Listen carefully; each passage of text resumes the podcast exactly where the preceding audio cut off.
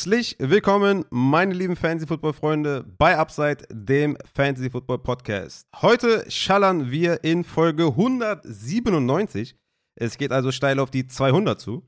Und es geht auch steil auf den Draft zu. Oder auf die Draft, I don't know. In der Nacht von Mittwoch auf Donnerstag startet der erste Tag. Aber bevor wir dazu kommen, noch kurz etwas in eigener Sache. Meine Rookie-Rankings gehen morgen online. Meine Pre-Draft Rookie-Rankings die natürlich relativ entscheidend sind. Wobei sich natürlich bei Running Backs und dieses Jahr auch bei den Wide Receivers je nach Landing Spot schon noch einiges tun wird. Aber ich gebe euch schon mal Pre-Draft meine Rankings rüber. Checkt die morgen gerne ab auf patreon.com slash upsidefantasy. In diesem Sinne nochmal vielen Dank für euren krassen Support in den letzten Wochen und Monaten. Appreciate auf jeden Fall. Und noch etwas. Unser lang erwarteter Shop geht am 26.04. um 15 Uhr online. Checkt das auf jeden Fall ab. Lange hat es gedauert, aber es wird super fett. Ich verspreche euch, es wird richtig geil. Checkt die Sachen aus. Äh, lasst Feedback da. Ich bin auf jeden Fall krass gespannt oder wir sind auch krass gespannt, wie die Sachen ankommen. Das war eine Menge Arbeit. Alle Sachen sind äh, Eigenkreation. Natürlich hier und da mit einem mit Partnern oder mit Freunden. Aber insgesamt äh, war da jetzt keine, keine große Firma hinter oder so. Alles von uns selber kreiert. Bin sehr gespannt, wie das ankommt. Aber bevor mein heutiger Gast jetzt komplett einschläft, würde ich sagen, kommen wir eben zu dieser Person. Heute zu Gast der großartige Jan Wegwert. Ich freue mich riesig, dass du heute am Start bist und dass wir doch noch Zeit gefunden haben. Naja, unser Vorgespräch geht jetzt ungefähr 47 Minuten, das behalten wir für uns. War aber jetzt schon sehr schön mit dir einfach mal zu schnacken. Ähm, geil, dass wir das endlich geklappt hat. Und ähm, meine erste Frage an dich eigentlich schon, Jan, ist, mal ganz ehrlich, du tust hier durch halb Podcast Deutschland. Würdest du nicht irgendwann irgendwie zu anstrengend über Prospect zu reden? Weil klar, ich meine, dein, dein, dein Feuer, deine Leidenschaft, ist natürlich riesig, aber kannst du wirklich behaupten, dass du jeden Tag Bock hast, über die Stars von morgen zu reden? Oder sagst du, ey, der Draft oder die Draft kann langsam kommen. Ich bin dann auch erstmal durch mit den ganzen, wer ist mein White Receiver 1, wer ist meine Edge 1, wer ist dies, wer ist das. Hast du noch Bock, heute Abend hier mit mir zu quatschen? Ich habe auf jeden Fall Bock, mit dir zu quatschen. Moin, moin erstmal. Und das hat sich ja jetzt auch schon ziemlich lange angekündigt. Wir haben ja in den letzten Jahren, müsste man fast sagen, ich war ja schon mal bei euch, aber in den letzten Jahren diverse Pläne gehabt, die immer irgendwie umgestoßen worden sind. Entweder von ja. mir oder von euch oder von beiden. Ja. Und äh, ja, schön, dass es jetzt, dass es jetzt geklappt hat, endlich. Äh, auch nur aufgrund einer, ja, der Absage eines anderen Podcasts. Aber da habe ich sofort an dich gedacht, weil, da kommen wir nämlich zu dem Punkt, äh, dein Programm mich so sehr interessiert hat, was du mit mir vorhattest, weil es eben nicht das übliche Standardding, wer ist mein Receiver 1, wer ist mein Edge mhm. 1, wer ist was weiß ich, sondern ein bisschen quasi mit einem anderen Blickwinkel, vielleicht mit einem Fantasy-Blickwinkel. Wir werden sehen. Ähm, und von daher habe ich da sehr gerne zugesagt und bin froh, dass das jetzt endlich noch klappt. Darf ich dir trotzdem eine kleine Korrektur an die Hand geben? Mhm, mh. Ja, weil die Draft, bei mir ist es die Draft, ich weiß, die meisten sagen der Draft, du kannst sagen, was du willst, beginnt erst in der Nacht von Donnerstag auf Freitag. Ah, okay. nicht in der Nacht von Mittwoch auf Donnerstag. Viel, viel Donnerstag besser. auf Freitag, 2 Uhr. Und von daher kann ich auch nur sagen, wo wir gerade dabei sind, nein, die soll nicht sofort losgehen. Es ist sehr gut, dass es noch ein paar Tage sind, weil ich in diesen paar Tagen in der Regel noch sehr viel Late Round Sleeper Undrafted Free Agents durchschaue für meinen langen Sleeper-Artikel, der irgendwann auf meinem Blog erscheint. Und äh, diese Tage sind mir sehr wichtig, weil das eben ein bisschen spannender ist, als zum hundertsten Mal über Aiden Hutchinson versus Kayvon Thibodeau versus Trevor Walker zu reden. Ja, auf den Artikel sind wir natürlich alle gespannt und äh, die Leute schreiben uns natürlich äh, sehr gewissenhaft raus äh, und gucken natürlich, wo die landen und ob die dann performen und dann schreiben wir dir Jan. Oder ob die überhaupt landen. Oder ob die überhaupt irgendwo landen. Ne? Sehr, sehr geil. Aber mir passt das auch viel, viel besser, wenn das von Donnerstag auf Freitag ist. Muss ich direkt mal meiner Frau schreiben, dass ich mich da geirrt habe. Deswegen danke für den Hinweis. Das hätte ich jetzt tatsächlich bis Mittwochnacht nicht mehr gecheckt. Deswegen.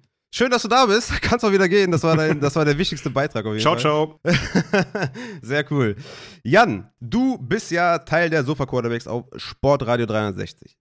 Du betreibst einen, ja, lass das einfach mal so stehen, ich weiß, du magst es nicht, aber einen sehr erfolgreichen Blog namens Triple Option.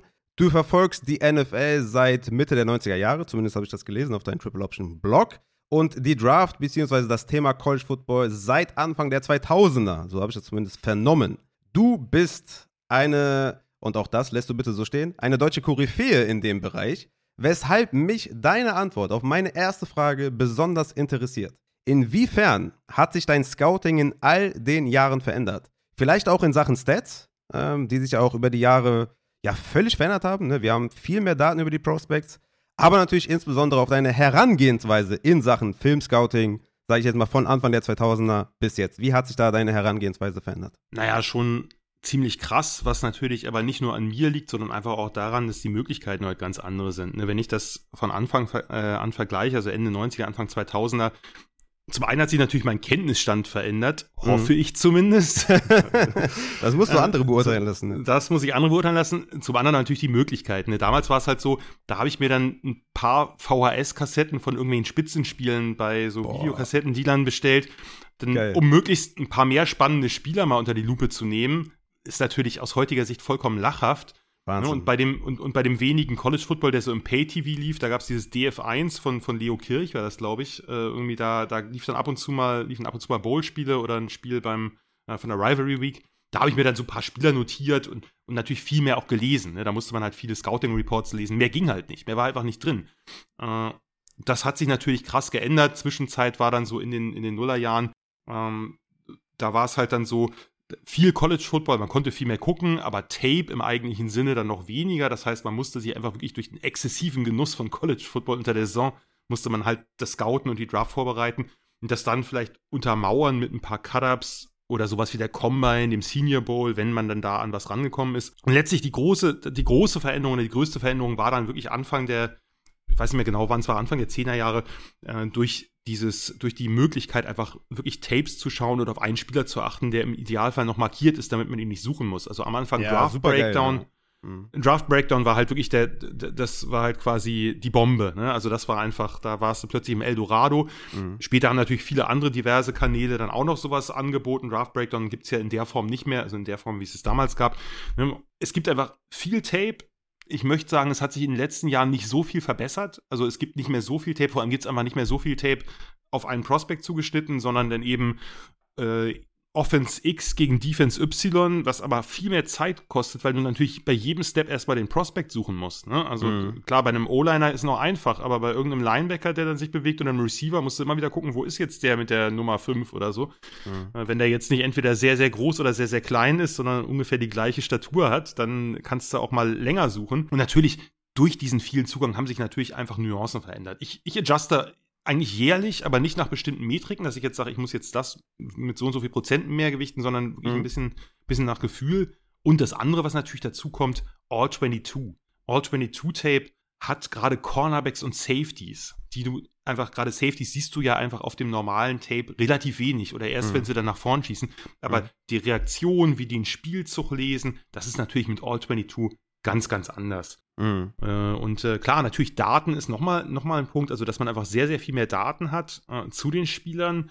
Ähm, ich bin bei Daten immer so, dass ich das gerne überprüfe, solange ich die Zeit dafür habe. Das habe ich natürlich nicht immer, aber ich merke das ganz oft bei Miss Tackles oder Drops, dass ich da einfach eine andere Definition von habe. Also dass ich dann sehe, keine Ahnung, ein Spieler hat äh, drei Drops während der Saison gehabt und die drei finde ich schon in einem Spiel. Dann denke ich, ja gut, ähm, äh, das, äh, klar, man, es, ist, es ist ja einfach eine Definitionsfrage. Absolut. Es ist ja nicht falsch. Es ist ja, es ist ja einfach nur, dass ich sage, okay, den muss er trotzdem fangen oder so. Mhm. Und es gibt natürlich noch mal einen größeren Punkt, wo, sie, wo, wo du nach Herangehensweise fragst, dass sich einfach bei Positionen so Prioritäten verschieben. Also, um das mal, mal am, am Quarterback zu illustrieren, mhm ein Spieler wie Patrick Mahomes, ein Spieler wie Josh Allen und gewisserweise auch vielleicht ein Lamar Jackson, die haben halt zu Umdenken geführt. Ne? Mhm, also mhm, mhm. äh, Mahomes hatte ich glücklicherweise recht hoch, aber Allen hatte ich super niedrig. Mhm. Und durch jemanden wie Josh Allen und eben auch Mahomes ist so ein bisschen, das ist ja bei vielen angekommen, dass Tools, das Upside vielleicht wichtiger ist mittlerweile als so ein solides, rechtfertiges Quarterback-Play. Mm, mm, und wenn, also wenn es die letzten Jahre nicht gegeben hätte mit solchen Spielern, dann würde mein Quarterback-Ranking dieses Jahr mit Sicherheit anders aussehen. Ja, super Nur, ne, man, man, man, man, mm. ändert, man ändert da natürlich so ein bisschen auch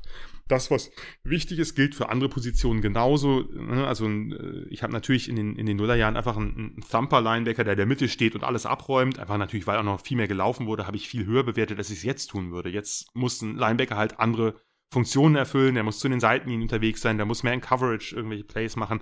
Das sind natürlich Sachen, die NFL verändert sich, das Spiel verändert sich, das muss man berücksichtigen. Und dazu kommt natürlich, dass auch die Trades der Spieler, sagen wir mal, von der Gewichtung her immer irgendeiner Art von Reflexion unterliegen. Dass ich mhm. sage, na okay, warum habe ich, was weiß ich, bei Receivern so oft daneben gelegen? Mhm. Vielleicht lag es hier oder daran. muss man vielleicht ein bisschen runternehmen, aber letztlich ist es trotzdem immer auch noch eine Spaßsache. Ne? Also ich, äh, ich bin jetzt nicht so ehrgeizig, dass ich da dran sitze und sage, ich muss jetzt bei jedem Spieler richtig liegen, sondern ich, was eigentlich mein Anspruch ist, ich möchte den Spieler gut beschreiben können. Ich möchte seine Stärken gut beschreiben können und seine Schwächen. Mein Grade ist zwar wichtig, aber nicht, aber nicht ganz so relevant, wie dass ich nachher sage, wenn er was wird, dann lag das daran, an den Stärken, die ich richtig beschrieben habe. Und wenn es, wenn er nichts wird oder scheitert oder nicht sein Potenzial entfaltet, dann wahrscheinlich an den negativen Punkten, die ich herausgefiltert habe. Das ist mhm. so, so, ein bisschen der, das, das für mich Wichtigere, als dass ich nachher sage, ja, Early Second, naja, vielleicht auch Mid Second. Das spielt letztlich nicht so eine große Rolle bei mir. Na, super spannend, super, super coole Antwort. Da hätte ich jetzt nochmal zehn Fragen zu, aber ich hangel mich mal hier durch mein, äh, durch mein, durch mein, ja, das, das knüpft schon auch ein bisschen an, an meine nächsten Frage an, äh, was du eben bei den Wide Receivers angesprochen hast. Gibt es, gibt es allgemein Trades, zum Beispiel auch bei Wide Receivers, die dir früher wichtiger waren, wo du eben meintest, ne, zum Beispiel bei Mahomes hast du dann im Nachhinein gedacht, okay, das Upside ist so groß, dass man den ähm, ja, rückblickend betrachtet vielleicht höher hätte ranken müssen oder auch ein Herbert oder ein Lamar Jackson oder sowas. Aber bei Wide Receivers zum Beispiel gibt es da Trades, auf die du am College viel mehr Wert gelegt hast, die dann aber rückblickend betrachtet in der NFL viel schwieriger umzusetzen waren. Gab es da einen, ja, gewissermaßen Prozess? Gab es da einen Prozess bei dir?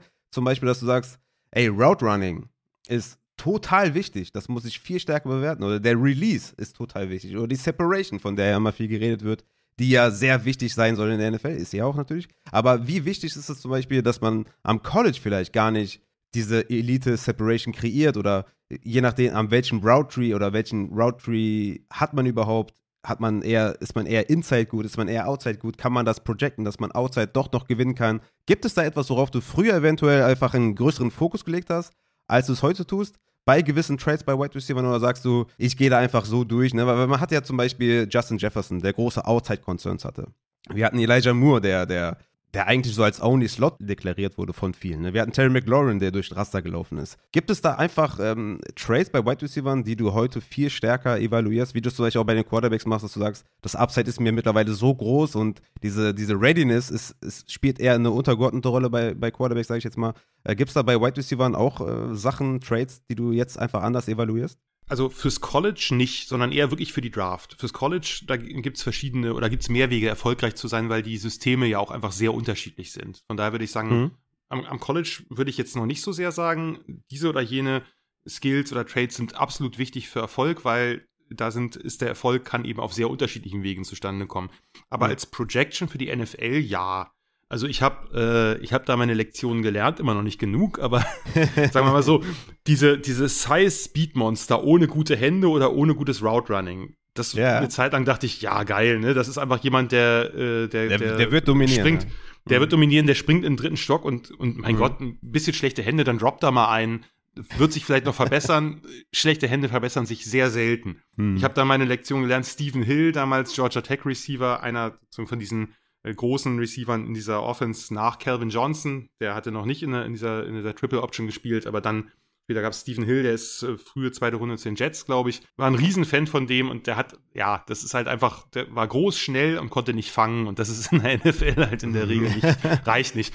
Äh, der andere Punkt, Route Running Separation, es wird gegenüber physischer Dominanz immer wichtiger. Mhm, äh, ja. das, das ist einfach, das ist einfach, die mhm. NFL, es hat sich natürlich auch gewandelt. Die NFL ist viel mehr eine Kurzpassliga geworden. Es geht um schnelle Separation, es geht um schnelles Passing. Es geht nicht so sehr, natürlich immer Ausnahmen, aber es gibt insgesamt geht es natürlich nicht so sehr um, um vertikales Passing wie früher, wo halt Passspiel immer auf Big Plays angelegt war, weil man einfach viel mehr gelaufen ist. Und jetzt hat, hat das Kurzpassspiel halt viel des Running Games ersetzt. Und äh, dafür braucht man einfach wendige Spieler, die schnell Separation sich erarbeiten können. Vom Typ her stehe ich immer noch auf die Julio Joneses dieser Welt. Ja, ja. Ich bin Team Size Matters. Das ja, ist einfach ja, so. Ja, aber, aber ich muss da halt mehr differenzieren. Und es ist einfach bei Receivern auch so. McLaurin hatte ich, ist mir Gott sei Dank nicht durchs Raster gefallen, da bin ich ein bisschen stolz drauf, aber ich habe bei Receivern halt auch eine sehr, sehr hohe Rate von Spielern, die ich falsch einschätze. Mehr als bei anderen Positionen. Mhm. Also ich, man, man kriegt irgendwann im Laufe der Jahre einfach so ein bisschen auch ein Gefühl dafür, welche Positionen liegen mir in der Regel, welche liegen mir weniger. Receiver gehört konstant zu den schlechtesten Positionen und das, obwohl ich selber mal gespielt habe. Weißt du, eigentlich müsste ja da eher, eher sozusagen die, die Feinheiten erkennen. Ja. Aber da greife ich, da greife ich auf jeden Fall öfter in die Tonne als bei Edges, als bei Safeties, als bei Cornerbacks. Ja, du bist ja, guck mal, du bist ja nicht der Einzige. Ich frage mich immer, also Stichwort Translation in der NFL. Wie kommt ja. das, dass man da regelmäßig einfach die, ja, also oft auch die prognostizierte Rolle in der NFL einfach auch falsch einschätzt, ne? Dass man einfach sagt, ja, der ist ein Slot-Wide Receiver oder der ist ein Big Slot, mhm. ein Outside Concerns und dann geht er in die NFL und zack, Outside dominiert er, wie zum Beispiel Justin Jefferson. Oder, ne, wie ich eben gesagt habe, Elijah Moore. Die prominentesten äh, Recency ja, Beispiele, wo man das einfach noch im Kopf hat. Ne? Wie, wie, wie kommt das? Wie kann das sein? Erklär's mir. Also bei Jefferson, glaube ich, ist es so gewesen, dass viele das Sample Tape vom ne? Jahr ja, und das, das Tape vom Jahr davor nicht gesehen haben. Äh, ich habe Jefferson auch zu niedrig eingeordnet, aber aus anderen Gründen. Jefferson hat im, im ersten Jahr, also in dem Jahr, wo Burrow dahin kam und noch nicht, also eigentlich noch ein relativ normaler, durchschnittlicher Quarterback war, wo man noch gar nicht dran dachte, dass der mal so durch die Decke schießt, mhm. da hat Jefferson Outside gespielt. Und da hat Jefferson gut Outside gespielt und ist dann eben, als, als sie in dieser, dieser Monster-Saison, wo sie dann Jamar Chase und Terrace Marshall außen hatten, ist Jefferson in den Slot gewechselt und hat da immer freie Releases bekommen und hat da einfach sehr, sehr viel Platz gehabt für sein Spiel. Mhm. Und da, glaube ich, haben einfach viele gedacht, naja, wir können es letztlich nicht ganz beurteilen, wie gut der eigentlich Outside sein könnte, weil wir es, weil wir einfach, wir sehen, der ist immer im Slot und der hat immer freie Releases und der hat wahnsinnig viel Raum, weil außen halt zwei so eine, so eine Size-Speed-Monster stehen also bei, bei Chase ja nicht so sehr Size, aber er hat ja, er spielt ja einfach viel größer, als er ist. Mhm. Und, und, und Marshall ist halt einfach eine Riese und ein schneller Riese. Und da, und da hat man einfach, glaube ich, das war so, so ein Punkt, wo viele dann nicht so genau hingeschaut haben. Ich habe mich bei Jefferson auch ein bisschen geirrt, muss ich, muss ich sagen. Ich habe den nicht, äh, nicht so hoch gehabt, wie er hätte sein müssen. Das gehört dazu. Bei, bei Elijah Moore denke ich, ähm, da sollte man eigentlich drauf kommen, weil der hat eben bei Ole Miss nicht nur im Slot gespielt. Und der hat einfach obwohl er klein ist, und das ist einfach immer das Problem, kleine Receiver gleich Slot. In der Regel macht das ja auch Sinn in der NFL. Aber äh, wenn jemand zum Beispiel bei Releases so gut ist, sich da so gut durchsetzen kann, auch gegen Press oder gegen Soft Press oder also ne, gegen mhm. Cornerback, mhm. der irgendwie ihm fast auf den Füßen steht. Wenn er das schafft, den Händen des Cornerbacks bei Bump and Run zu umgehen, weil er einfach weil er einfach sehr quick ist, weil er, weil er sehr explosiv ist und weil er vielleicht auch die richtige Technik hat. Und das hatte Elijah Moore. Dann sollte man halt überlegen, na gut, kann ein guter Slot sein, aber kann eben auch ein Flanker, also äh, ein, ein Z-Receiver spielen. Mhm. Ne? Genau. Mhm.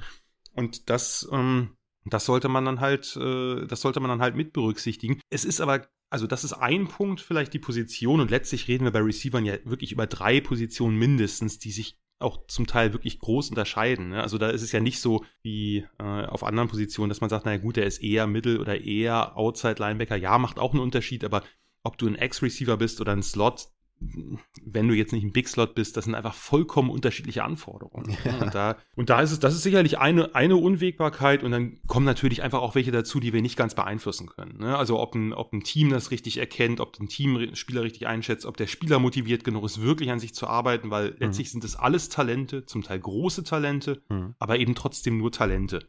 Und die äh, können sich, wenn der vielleicht 5% weniger Gas gibt oder einfach eine Verletzung hat, ich muss immer an Kevin White denken, den, den Receiver ah, ja, von West Virginia, damals Amari Cooper versus Kevin White, riesige Draft-Diskussion, zwei tolle Receiver. Äh, der eine reißt sich halt gleich im ersten Trainingscamp das Kreuzband und danach irgendwann nochmal und es hat die ganze Zeit Verletzungen und kommt, kommt zu nichts und Amari Cooper wird ein guter NFL-Receiver.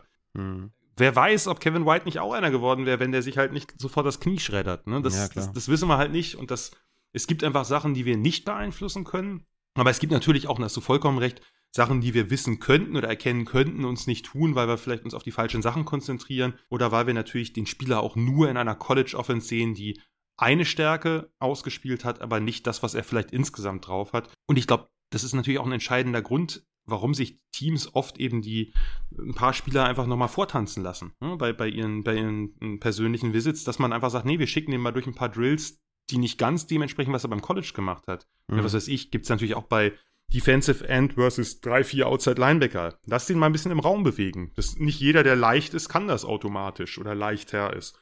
Müssen wir mal rausfinden.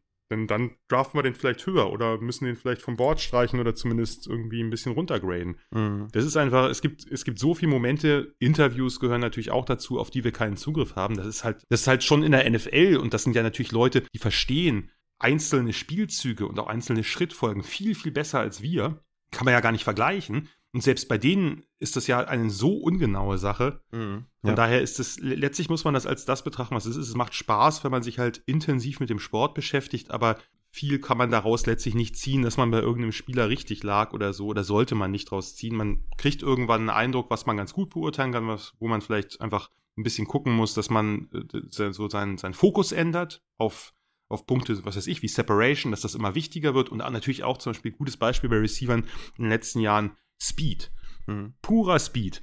Ne, dass wir dann in den letzten Jahren immer bei den Top-Receivern, dass dann komischerweise der zuerst gegangen ist, der am schnellsten war und nicht der, der am weitesten war. Ne? Henry Rux zum Beispiel, ne? Henry Rux zum Beispiel, Mhm. äh, Hollywood Brown zum Beispiel, Mhm. ne? oder, äh, oder dass auch ein Jalen Waddle gegangen ist vor, vor Devonta oder so. Mhm, Ne? Das, das sind halt, äh, das sind ja keine schlechten Spieler, Mhm. aber die waren ein bisschen weniger fertig als die anderen. Also Rux halt vor, vor Judy und Lamb. Lamb ist natürlich der weitere Receiver gewesen und äh, nur dass Teams halt plötzlich merken, okay, wir, wir brauchen diesen Speedster so sehr, weil der natürlich dadurch, dass er einfach das Feld auseinanderzieht und der zwingt eine Defense dazu, vielleicht zwei Safeties hinten reinzustellen, weil einer nicht reicht, der hat die Range nicht gegen so einen Typen. Und natürlich hat er, bringt er halt anderen Spielern wahnsinnig viel, weil der underneath halt Räume öffnet, ne? weil die Mhm. Defense aber auseinandergezogen Ja, ist. Und von daher, Klar. von daher hat man, äh, hat sich gezeigt, dass da vielleicht das Talent oder auch da die Readiness oder auch äh, das Route Running, das ist natürlich wichtig, weiterhin extrem wichtig, gerade gegenüber irgendwelchen Possession Receivern oder so oder langsamen Receivern. Aber wenn du so einen richtigen Speedster hast, der einfach der- Weltklasse-Speed hat, dann ähm, hat das aktuell gerade relativ viel Wert. Und das werden wir vielleicht auch, wir haben ja jetzt natürlich den Kreuzbandriss, wir werden gleich drüber reden, aber vielleicht auch dieses Jahr noch sehen. Ja, Jameson Williams, wenn der als erster geht, würde sich keiner wundern wahrscheinlich. Und, und ich bin relativ sicher, dass wenn der den Kreuzbandriss nicht hätte, dann wäre der, Wer auch der- wenn ich ihn da vielleicht nicht sehe, dann wäre der wahrscheinlich äh, der Erste, der geht, weil du Mhm. einfach einen Spieler hast, der so schnell ist und dann bei Williams kommt er noch dazu, dass der auch noch relativ groß ist für einen Speedster. Ne? Da hat Ja. er noch einen gewissen Catch-Radius. Ja, ja, klar. Da, da, das, da, ob der jetzt die Routen so gut läuft wie einer der anderen, äh, wie, wie, ein, wie ein Garrett Wilson oder Chris Olave, äh, nicht who cares, aber er ist einfach der, der, der, der die Defense noch mal mehr unter Druck setzen kann, weil er einfach, weil er einfach an allen vorbeisprinten kann im Nu. Hm. Und dann kannst du, da kannst du noch so, wenn du dann einen Quarterback hast, der, der den tief bedienen kann, dann musst du halt als Defense echt gucken, dass du, dass du wirklich exakt für ihn gameplanst. Hm. Ja, es ist, ist ja auch mein Wide Receiver 2, da bin ich, glaube ich, auch recht alleine mit. Bist recht aber hoch, bist recht hoch, ja. Ja, ähm, der hat mich echt ziemlich begeistert. Aber ja, äh, sehr interessant. Ich denke auch, dass, dass so Themen wie Work Ethic und sowas oder auch, auch Teamfit Mhm. dann nach dem Draft vor allem auch oder wo du landest, bei welchem Team, bei welchem Coach, wer kann dich gut weiterentwickeln und so. Genau. Ich glaube, das ist alles so wichtig. Das Super kann man so wichtig. schwer dann im Endeffekt vorhersagen, was dann passiert mit dem Spieler. Vielleicht braucht der eine noch den, den gewissen Touch, dass er noch was beigebracht bekommt, ne? Mehr als der andere vielleicht. Und wenn er dann beim falschen Team landet, dann, dann wird das vielleicht nichts. Das ist halt so, so schwer, vor allem auch bei Quarterbacks, ne? Also, Ja, da sowieso. ja, vor allem da ist es Ja, halt einfach, äh, die, diese Position ist so schwer zu evaluieren, dass ich ja mittlerweile bei den Quarterbacks auch, auch nur auf die Athletik gehe. Oder, okay, das wäre jetzt auch übertrieben, aber die sehr hoch einrechne natürlich, weil es auch aus Fantasy-Sicht natürlich auch, auch viele Punkte gibt für einen athletischen Quarterback, wenn er läuft. Aber lass uns, lass uns noch mal kurz bei den, äh, bei den Wide Receivers bleiben. Denkst du, dass diese hohe Dichte an guten Wide Receivers, wird die, wird die noch größer werden? Also, wir haben jetzt zum Beispiel dieses Jahr eine sehr breite Klasse an guten. Jetzt die absolute Elite fehlt ja so ein bisschen. Ne? Also so diese Lambs, äh, diese Chases, die, die fehlen so ein bisschen. Aber ähm, glaubst du, es wird in den nächsten Jahren das, auch dazu kommen, dass, dass immer mehr Wide Receiver auch direkt einschlagen? Also das ist ja in den letzten Jahren gefühlt zumindest, äh, du kannst mir, kannst mir auch gerne das Gegenteil sagen, ist es so, dass, dass mehr Wide Receiver seit Spieltag 1 direkt boom, knallen die alles weg. 100 Yards gefangen, zwei Touchdowns gemacht, acht Receptions gehabt und sowas. Also, das hast du ja früher, hat man so gesagt, okay, Wide Receiver, die in die NFL kommen, die brauchen erstmal ein bisschen, um sich zu akklimatisieren. Mittlerweile denke ich so, nee, also die Vergangenheit hat gezeigt, dass, dass, dass ein CD Lamb, ein Jamar Chase, die haben direkt geballt. Und meinst du, dass das wird noch mehr, dass diese guten Wide Receiver noch mehr kommen, weil sich das ganze Spiel verändert hat, die NFL sich verändert hat, vielleicht auch dementsprechend College sich was verändert hat, was so die, die Talentdichte angeht? Oder meinst du, das geht wieder so, ja, weiß ich nicht, das geht wieder ein bisschen zurück? Oder meinst du, das wird vielleicht noch größer? Ja, das sind, ja jetzt zwei Fragen, die miteinander zusammenhängen. Die eine, ich gebe dir vollkommen recht, Receiver brauchen nicht mehr so lange, um in der NFL durchzustarten. Das war früher halt wirklich anders, auch in den Nullerjahren noch, da hieß es dann immer im zweiten Jahr. warte aufs zweite Jahr. Im ersten Jahr kann man noch nichts sagen. Und wenn ein Receiver im ersten Jahr irgendwie auch nur annähernd an die 1000 Yards hatte, dann war das halt Wahnsinn. So mhm. ja, super First Rounder. Der hat ne und heute, ne, wenn du den Jamar Chase anguckst oder so, mhm. dann grinst du ein bisschen oder oder oder Jefferson oder irgendwen anders. Also die die schlagen schneller ein. Man braucht nicht mehr so lange als Receiver, die sind einfach besser ausgebildet. Und da kommen wir zu mhm. dem Punkt. Ich glaube, mhm. dass, dass sich einfach schon in der Highschool äh, was verändert hat, weil eben die NFL so passlastig geworden ist. Auch mhm. weil der College Football im Prinzip gibt, da gibt es natürlich mehr Unterschiede. Da gibt es Teams, die nur laufen, Teams, die wirklich nur passen, ne? die Air Raid Teams, die Mike Leach Teams oder so, bei denen wird gar nicht gelaufen. Die haben natürlich nochmal speziell, aber wenn wir jetzt den, den, den Durchschnitt sehen, wird einfach mehr gepasst und natürlich sind die Receiver besser ausgebildet dadurch, weil die mhm. einfach viel, viel mehr am Spiel nicht nur teilnehmen, sondern weil die elementarer Teil des Spiels sind. Das geht in der Highschool los dass Receiver-Ausbildung besser ist und das Talent einfach auch deswegen größer ist, weil, zumindest meine Theorie, ich kann sie nicht beweisen, ich habe da auch jetzt keine Belege zu oder keine belastbaren Daten, mhm. weil eine ganze Menge Spieler, die früher Running Backs geworden ja, wären, das, weil das ja. einfach die Position ist, die damals ja. viel mehr im Vordergrund stand, heute sich eher zum Receiver ausbilden mm, lassen. Das wollte ich gerade fragen. Früh schon. Mm. Früh schon. Mm. Und ne, das, äh, siehst, Running Backs gehen halt nicht mehr früh, die haben einfach einen geringeren Wert. Mm. Was machst du, wenn du Highschool-Spieler bist und irgendwie eine Offense spielst, relativ quick bist? Und dann geht natürlich nicht für alle, klar. Es gibt natürlich Typen, also Körpertypen, die sich eher für Running Back eignen, eher für Receiver eignen. Aber wenn du ein Körpertyp bist, wo du beides könntest, und das weißt du ja am Anfang noch nicht, du wächst ja noch und so, gibt ja auch eine ganze Menge kleiner, eher kompakter Receiver äh, am, am, College, dann wirst du wahrscheinlich aktuell ja sagen, ich setze erstmal auf die Karte Receiver. Mhm. Und lass mich da richtig ausbilden. Und ne, die, diese ganzen Akademien im College, wie IMG in Florida oder so, die, die, diese, es wird ja viel, viel mehr auch da schon äh, in der Highschool quasi, in diesen Highschool ähm, äh, Akademien wird ja schon darauf hingedeutet, dass die Leute im College ready sind. Ne, die, die von, was weiß ich, von IMG kommen, die sind am College schon schnell dabei. Also bist ja nicht, du hast ja nicht, bist ja nicht mehr irgendwo an einem Wald- und Wiesen-College, sondern du lässt dich ja schon, äh, Entschuldigung, an einer Weiß Wald- und Wiesen-Highschool, du lässt dich ja schon quasi für deine College-Karriere ausbilden. Das ist alles professionalisiert worden. Ne, du, du, trainierst dann mit den besten, du trainierst auch mit den besten Coaches, damit du am College schnell Fuß fassen kannst. Mhm. Und am College ist natürlich dasselbe. Du, du arbeitest viel mehr eben mit, mit echten Top-Receiver-Coaches, die dir früh schon mit Fußtechnik und ähnlichem, dass du eben nicht nur mit deinen körperlichen Attributen gewinnst, äh, sondern eben auch damit gewinnst, äh, dass du, äh, dass du eben technisch weit bist. Mhm. Mhm. Wenn man das alles zusammennimmt, also die, die Menge an Receivern, die früher Runningbacks geworden wären wahrscheinlich, dann eben diese, diese viel größere Professionalisierung des Recruitings, der Ausbildung fürs College an den Highschools, an speziellen Akademien in der Highschool, dann im College das Training und natürlich auch das College in der NFL, da muss man natürlich auch andersrum sehen. Die NFL hat sich auch ein bisschen auf College-Konzepte zubewegt. Ja, auf jeden Wir Fall. sehen das an, an, Leuten wie Cliff Kingsbury und so. Ja, ne, das klar. einfach, das, äh, so, das alles hat zu, zu so einer Gemengelage geführt, die, denke ich, dafür spricht, werden wir sehen, aber die dafür spricht, dass das Receiver-Talent, was in die NFL kommt, nicht so schnell versiegen wird. Es wird sicherlich auch mal ein schlechteres Jahr geben, aber insgesamt, glaube ich, ist die Tendenz schon so, dass wir viele Jahre sehr, sehr gutes, eine sehr gute Receiver-Klasse haben werden, vor allem eine sehr tiefe. Ne? Selbst wenn jetzt die absoluten Top-Prospects fehlen, das kann immer mal passieren.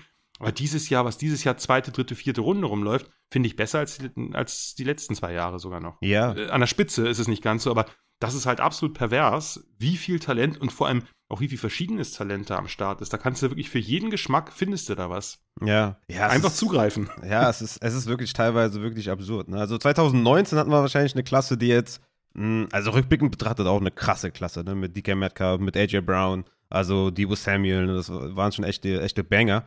Ähm, aber die man ja, was. Aber, aber ich würde sagen, die, das im Nachhinein waren das die drei echte Banger, aber das waren nicht Spieler von Metcalf abgesehen, vielleicht, der ja auch am tiefsten noch gefallen ist, aber ansonsten waren das Spieler, die man so als Fringe First Round Prospects. Ja, genau, wollte ich gerade sagen. Debo Samuel hat, ja. Debo Samuel hat fast niemand in der, ich hatte ihn früher zwei, das ist einer meiner wenigen Hits. ich hatte aber auch, äh, ich hatte aber auch Nick, Nikhil Harry, Harry, Butler und JJ Arcega Whiteside relativ hoch wahrscheinlich. Nee, nee, nee, Arcega Whiteside nicht, aber die anderen okay. beiden. Okay. Ne, also ich hatte zwei, zwei harte Misses gehabt mit, äh, mit den beiden. Ich hatte, also ich hatte ein, ein Tier mit fünf Spielern, äh, die alle beieinander waren in diesem Bereich Late First, Early Second. Ich hatte keinen besonders hoch, ich mochte keinen richtig gern. Aber in diesem Tier waren halt waren halt äh, eben eben Harry und, und Butler zusammen mit AJ Brown, äh, Debo Samuel und DK Metcalf. Und immerhin, der, Debo Samuel rechne ich mir an, die anderen beiden vergesse ich natürlich. Nein, aber, äh, aber die, das war, aber glaube ich, insgesamt, auch wenn man die Konsensboards anguckt, nicht so eine gute, also 20, ja. 21 und jetzt sind alles talentreichere Klassen. Das heißt ja nicht unbedingt, dass die Spieler alle einschlagen, aber von den Voraussetzungen her haben wir drei Superklassen gehabt und 2019 genau. war eher eine Schwäche. Absolut, genau das wollte ich ja gerade sagen. Also übrigens, da war Paris Campbell einer meiner My Guys. Nee, den habe ich, hab ich weit hinten gehabt. Sich leider jeden Tag verletzt hat, seitdem er in der Welt ist. Naja, ähm, genau, 2019 äh, war dann tatsächlich eine Klasse, äh, sagen wir mal, zumindest vorm Draft, wo man gesagt hat, das ist keine gute Klasse, aber seitdem, 2020, also ja, die beiden. CD Lamb, Jerry Judy, Justin Jefferson, T. Higgins, also wow, einfach Pittman. nur wow. Pittman auch dazu. Ne? Pittman habe ich richtig hoch gehabt. Ja. Ich hatte leider auch, ich hatte leider auch Rager hoch. Ja, klar. Den hatten aber viele hoch, ne? Jalen Rager war schon auch ein spannendes Prospect. Ja, su super spannend. Denzel Mims Prospect hatten ja auch einige hoch, ne? Der war ja auch natürlich, hatte viel Upside, ne? Genau, der hatte halt, das war halt einfach der Boomer-Bass-Pick von allen, äh, von allen diesen Receivern, weil da wusstest du, wenn der einschlägt, dann wird's richtig geil, aber der kann halt auch genauso gut sofort. Aber auch hier in, in, der, in der 20er-Klasse war wieder ein Slot-Receiver, den ich geil fand, KJ Hamler. Geil, ah, KJ Hamler hatte ich, hatte, ich, hatte ich ein bisschen niedriger. Ach man, Jan, soll das? Äh, aber du, sie, du siehst schon, Team Size Matters. ja, irgendwann weiß ich auch nicht, diese, diese kleinen Slot-Guys, die finde ich dann auch mal spannend. Äh, ne, 2021. Ja, ja, manch, manche schon. 21 dann ne, Chase, Smith, die sind wahrscheinlich vielen noch im Kopf, ne, Bateman, Waddle, also ne, Elijah Moore dann später noch und Kadarius Tony, der auch, wenn er gespielt hat, echt eine gute Partie gemacht ja, hat. Und jetzt 2022 würde ich sagen, dass da schon auch noch viele gute Wide Receiver dabei sind. Deswegen einfach Definitiv. auch die, die Frage, ähm, deswegen auch die Frage quasi, ob das so bleibt, weil ich das super spannend finde wie gut die Wide Receiver Klasse mittlerweile ist und wie schnell die einfach auch Fuß fasst und wie schnell die sich akklimatisieren. Und ja, dein Gedankengang finde ich sehr spannend und ohne das jetzt irgendwie auch gemessen zu haben oder mich vorher informiert zu haben, war das ungefähr derselbe Gedankengang, den ich auch hatte. Ich, ich, dachte mir so, wenn ich ein junger Typ wäre in Amerika und ich würde merken, okay, eine NFL oder, oder äh, Football ist so meins, dann wäre ich wahrscheinlich niemand, der sagen würde, ey, DB wäre geil oder Safety, äh, ist, ist der DB, aber Safety oder ja. Cornerback oder sowas. Sondern ich würde wahrscheinlich auch sagen, ey, Gimme to, to Wide Receiver, weißt du? Oder Quarterback halt. Aber wahrscheinlich die wenigsten würden dann sagen, ähm, irgendwie im defensiven Spektrum. Deswegen, ja. ja. ziemlich spannend auf jeden Fall. Und, aber und eben, und eben einfach auch die, die wenigsten würden heutzutage sagen Running Back. Das war halt vor ein paar, also ne, vor 10 oder 20 Jahren war das halt neben Quarterback die geile offensive Position, weil genau. du halt unfassbar auf den Ball bekommen hast und mhm. weil du da halt die Superstars hattest, ne? Genau. Früher dann Emmett Smith, Emmett Barry Smith, Sanders. Ja. Mhm äh, TD oder, oder dann äh, Tomlinson und Co. Peterson war vielleicht, waren dann so die letzten, äh, ja. aber das äh,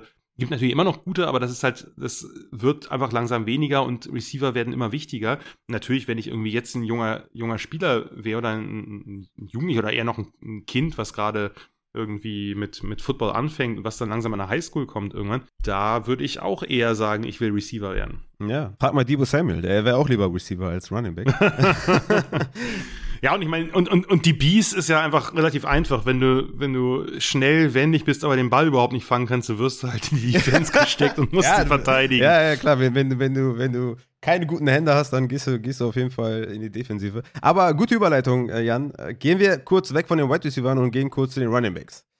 Was sind die Gründe dafür, dass es halt, ja, ich würde sagen, seit Jahren quasi nicht mehr diese großen Elite-Prospects mehr gibt? Ne? Also Saquon war wahrscheinlich der letzte, würde ich sagen. Ja. Wo man so gesagt hat, okay, ne, der ist halt wirklich, ähm, der hat viele Weltklasse-Trades. Der ist ein Top-10-Pick, ne? Ähm, Grüße an die Giants auf jeden Fall. Wird sich das wieder ändern? Also 2023 haben wir ja mit Robinson von Texas, mit Gibbs von Alabama, mit Bixby von Auburn, ähm, sicherlich größere Talente auf Running Back, äh, als das jetzt der Fall ist. Oder ist das verfrüht, das jetzt schon zu sagen und du sagst, ey, 2023 haben wir, gehen wir in die ähnliche Tendenz wie in den letzten drei Jahren? Oder sagst du, das kommt wieder oder das. Wie, wie, wie, wie schätzt du das ein? Ich glaube, wenn überhaupt, kommt das punktuell wieder. Also mhm. dadurch, dass der Wert von Runningbacks in der NFL so gering geworden ist, mhm. würden wir es vielleicht auch gar nicht mehr so wahrnehmen. Ne? Barkley war in der Tat der Letzte, aber sagen wir mal so, ein Kenneth Walker mit seinen Running Skills, der wäre vor zehn Jahren ein sicherer First Rounder gewesen. Mm, ja, das, da, da, bin ich, da bin ich absolut, da bin ich absolut überzeugt. Mm, mm. Kann er auch, kann er auch irgendwie noch reinrutschen, vielleicht. Äh, auch ein Brees Hall wäre ein First Runner gewesen. Dazu kommt eben, ne, was, was wir, was wir äh, gerade besprochen haben, ne, die Entwicklung bleibt natürlich den Highschool-Talenten nicht verborgen. Die wollen dann lieber Receiver werden. Position ist attraktiver, Position ist wichtiger geworden. 2023, also der eine Spieler, der eine Chance hat, das nochmal zu werden, ist halt Bijan Robinson von Texas. Okay, das okay. ist der eine, das ist der eine Runner, der einen Shot hat, weil der einfach ein paar Sachen mitbringt, die auch in der heutigen NFL, wenn das, wenn der sozusagen das weiter äh, auch verfeinert, die in der heutigen NFL ihren Wert haben, weil er einfach ein Gamebreaker ist, mit Speed, mit, mit unglaublichen Moves, mit einer tollen Vision und dazu eben Routes fast wie ein Receiver läuft. Also da waren letztes Jahr, wenn er im Slot manchmal stand,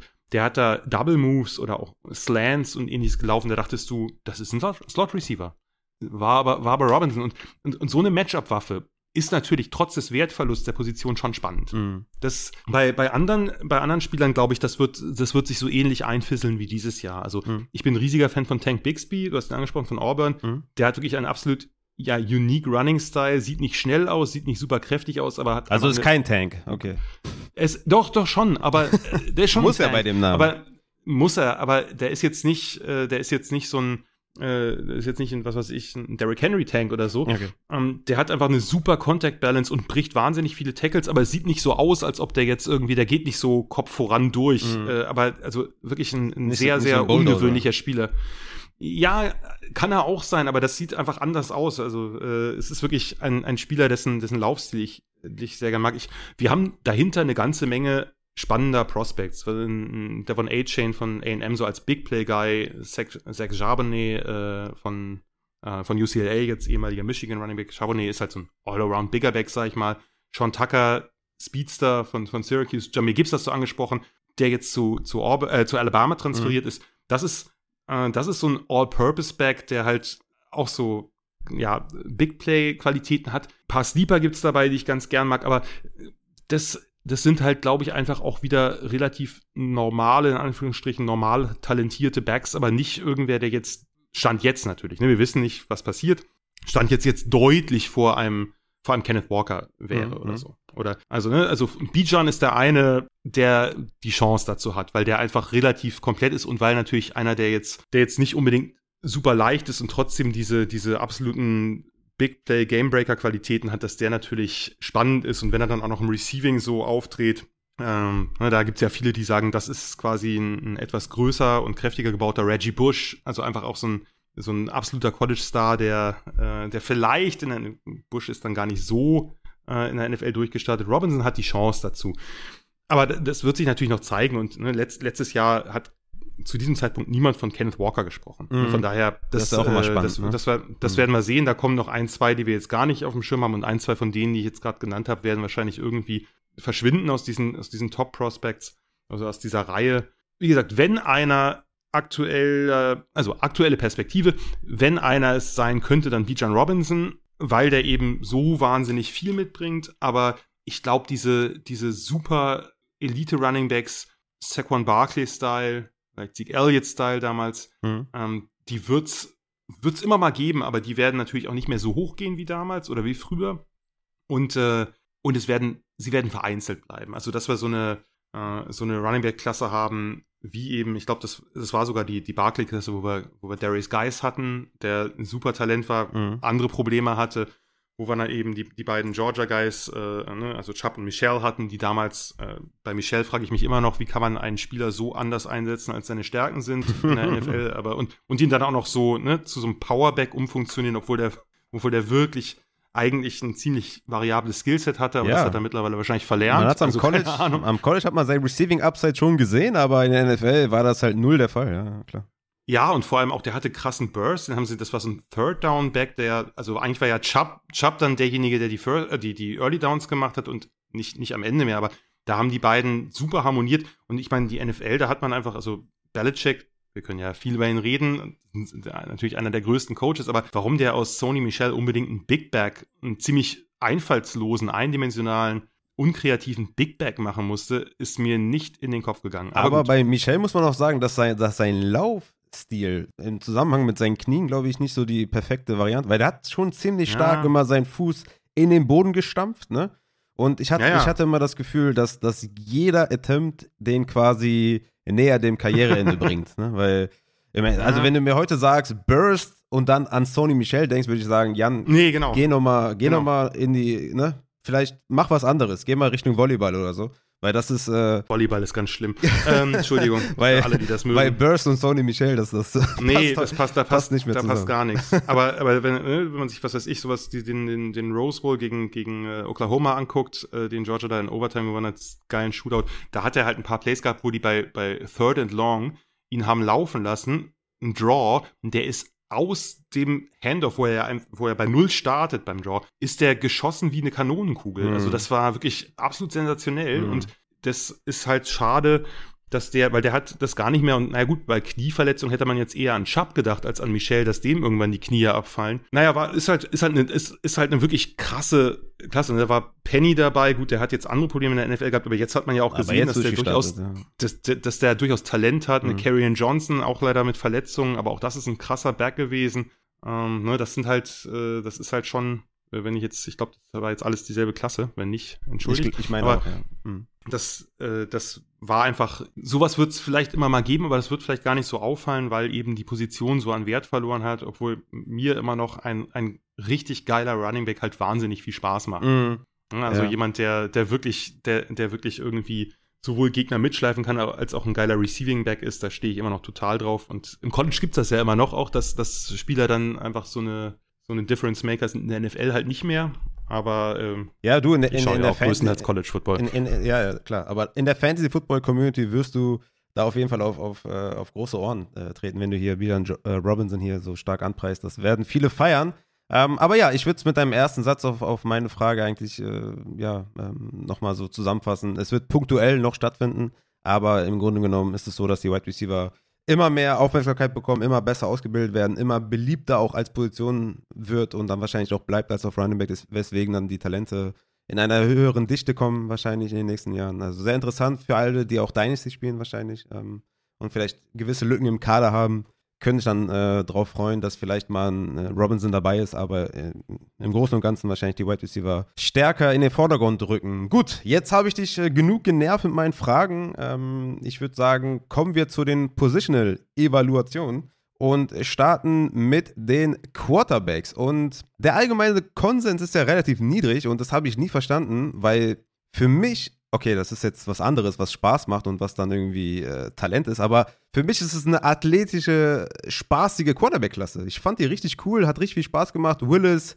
fand ich natürlich cool, äh, Ritter Coral, die fand ich alle mega spannend. Oder auch Carson Strong, der bei vielen, ähm, ja, keine Ahnung, so irgendwie als, als immobiler Idiot dargestellt wird, der nichts kann. ähm, ich finde, der hat mega Bock gemacht. Ich fand seine Deep Balls teilweise richtig geil. Ich, ich habe dem gerne zugeschaut. Ich finde jetzt Fantasy-wise nicht so geil, weil sein Upside einfach begrenzt ist und ich natürlich ein bisschen Rushing-Upside haben möchte. Aber allgemein finde ich, diese Klasse kommt ein bisschen zu schlecht weg. Ist diese Klasse allgemein unterschätzt, Jan? Ich widerspreche dir ungern. Ich weiß nicht, ob sie, ich weiß nicht, ob sie unterschätzt ist. Es gibt halt nicht diese Top-Prospects wie im vergangenen Jahr. Also vergangenes Jahr war einfach krass. Äh, das, äh, das, muss man, das muss man so deutlich sagen. Man muss aber auch so deutlich sagen, dass die letztjährige Klasse gemessen an den Erwartungen ein eher mäßiges erstes Jahr mhm, hatte. Mhm, mhm, das, heißt, das heißt nicht, dass die nicht alle noch super werden können. Mhm. Aber man hat sich sicherlich bei dem einen oder anderen oder vielleicht sogar bei allen ein bisschen mehr erwartet. Definitiv. Weil es gab ja auch, es gab ja auch Klassen, die schlechter eingeschätzt waren und wo jetzt auch nicht die Bombentalente dabei waren, die aber ein bisschen mehr gezeigt haben. Das ist natürlich mhm. immer auch umständespezifisch, nur dass keiner von denen äh, so, sagen wir mal, also Lance müssen wir vielleicht ein bisschen rausnehmen äh, und, und Mac Jones gehörte ja nicht zu diesem Top-Tier, obwohl er dann irgendwann da reingerückt ist und natürlich, muss ich ganz ehrlich sagen, hat mich überrascht. Mac Jones hat mich positiv überrascht, mhm. definitiv. Hätte ich nicht gedacht, dass der, dass der so, so gut auch spielen, äh, spielen kann schon, gerade so Anfang, Mitte der Saison war da ja, hat er ja. ein paar echt beeindruckende Spiele gehabt. Hinten raus. ein bisschen ja, abgeflaut. Genau, genau. genau. Mhm. Aber das, also, aber dass die, äh, dass, dass Lawrence, äh, dass, dass Wilson und das Fields, sagen wir mal, doch mehr Anlaufprobleme hatten als gedacht. Ja. Als ich das erwartet habe, weil ich hatte, ich hatte diese Klasse extrem hoch. Ja, ich meine, bei Lawrence muss man auch sagen, die, die, die Umstände waren natürlich auch extrem schlecht, ne? Bei Fields und Wilson war es natürlich auch so, dass die wirklich auch einfach mit der Umsetzung in der NFL, mit dem Tempo nicht so ganz klar gekommen sind. Ne? Ich fand aber auch bei Lawrence, und den habe ich natürlich, den habe ich natürlich vielleicht noch mal ein bisschen genauer über die Jahre beobachtet, als, als, als ein Zach Wilson, der im letzten Jahr dann erst hochgeschossen ist, mhm. muss ich sagen, da war schon auch, natürlich waren die Umstände alles andere als ideal im Urban Meyer Team, aber trotz der schlechten Umstände gab es ne? schon auch Plays, wo ich, ja, unfassbar. Äh, das war ja wirklich so ein bisschen mein ganz kurzer, äh, ganz kurzer Seitenkommentar. Das war ja so ein bisschen, wie soll ich sagen, mein persönlicher, äh, äh, mein persönliches Hobby, Urban Meyer in der NFL zu beobachten. Ich hatte für dieses Magazin Crunch Time einen, äh, einen Titelartikel über Urban Meyer im College geschrieben, weil ich den natürlich da lang verfolgt hatte schon. Und der Typ ist halt einfach ein Vollidiot. Oh, ekliger Typ. Und ich hatte, und, und, und ich hatte, sagen wir mal, leichte Skepsis geäußert, wie, das, wie, das, wie das wird, aber dass das so krass wird, habe ich ja im Leben nicht erwartet. Und was da noch alles halt rausgekommen halt, ist, ne? Ja, das, also, das war ja einfach, also ein größeres Desaster, an das kann ich mich nicht erinnern. Also in, auf allen Ebenen, auf allen Ebenen hat er einfach, äh, war der einfach nur ganz, ganz schlimm. Ja, also, ganz schlimm. Braucht man gar keine, gar, gar keine weiteren Worte zu verlieren. Mhm. Nur trotzdem fand ich, dass Lawrence, ich hätte mir von Lawrence trotzdem mehr erwartet, weil da waren wirklich hanebüchene Entscheidungen ja. dabei, die nicht nur mit Urban Meyer zusammenhängen. Ja, Gerade, also zeitweilig hatte der ja wirklich auch, war der ja ein krasses Interception-Monster. Am Ende hat sich ein bisschen reguliert. Bei ihm ging es hinten raus, wurde es ein bisschen besser. Ja, bei den anderen genau, genau. ging es hinten raus, dann vor allem bei Mac Jones genau. ein, bisschen, ein bisschen weniger gut. Aber ja, das stimmt. Ja. Gegen Ende hat es ein bisschen genau. in, in, den Griff bekommen. Ja, stimmt. Da ist es zumindest so gewesen, dass er dann relativ, Spiele hinter, relativ viele Spiele hintereinander, wenn ich mich jetzt nicht total irre, mit null Touchdowns, null Interceptions, also mit einem, sagen wir mal, eher Game Manager-Style äh, Statline rausgegangen ist. Ähm, aber anyway, zurück zu dieser Klasse. Das, das Positive ist, also die Prospects, die wir haben, haben, finde ich, alle mehr Fragezeichen als die letztes Jahr. Ja, klar. Äh, nur, der, der positive Part ist, die Klasse hat einfach eine gewisse Tiefe. Sie hat, haben sechs Quarterbacks, ich rechne Strong dazu. Ich habe Strong ja eh sehr hoch. Mhm. Ähm, ich gehöre Tatsächlich, zu, ich, wo hast du Ich habe zwei. Oh, Quarterback zwei. wow, okay, krass. Äh, ich weiß, äh, ich würde ihn nicht an, ich würde ihn nicht als Quarterback 2 nehmen, weil ich natürlich ich bewerte oder ich mache meine Rankings ohne Off-Field und ohne medizinische Sachen, weil ich bin kein Arzt. Hm. So, was soll, ich, was, soll ich zu, was soll ich dazu sagen, dass der chronische Knieprobleme hat? Ja, scheiße, aber ich kenne mich nicht aus. Ja, okay, ey, dann, dann hast du ja wahrscheinlich Justin Ross auch auf sieben wie ich, ne? Nee, nee, nee, den habe ich ein bisschen kriege.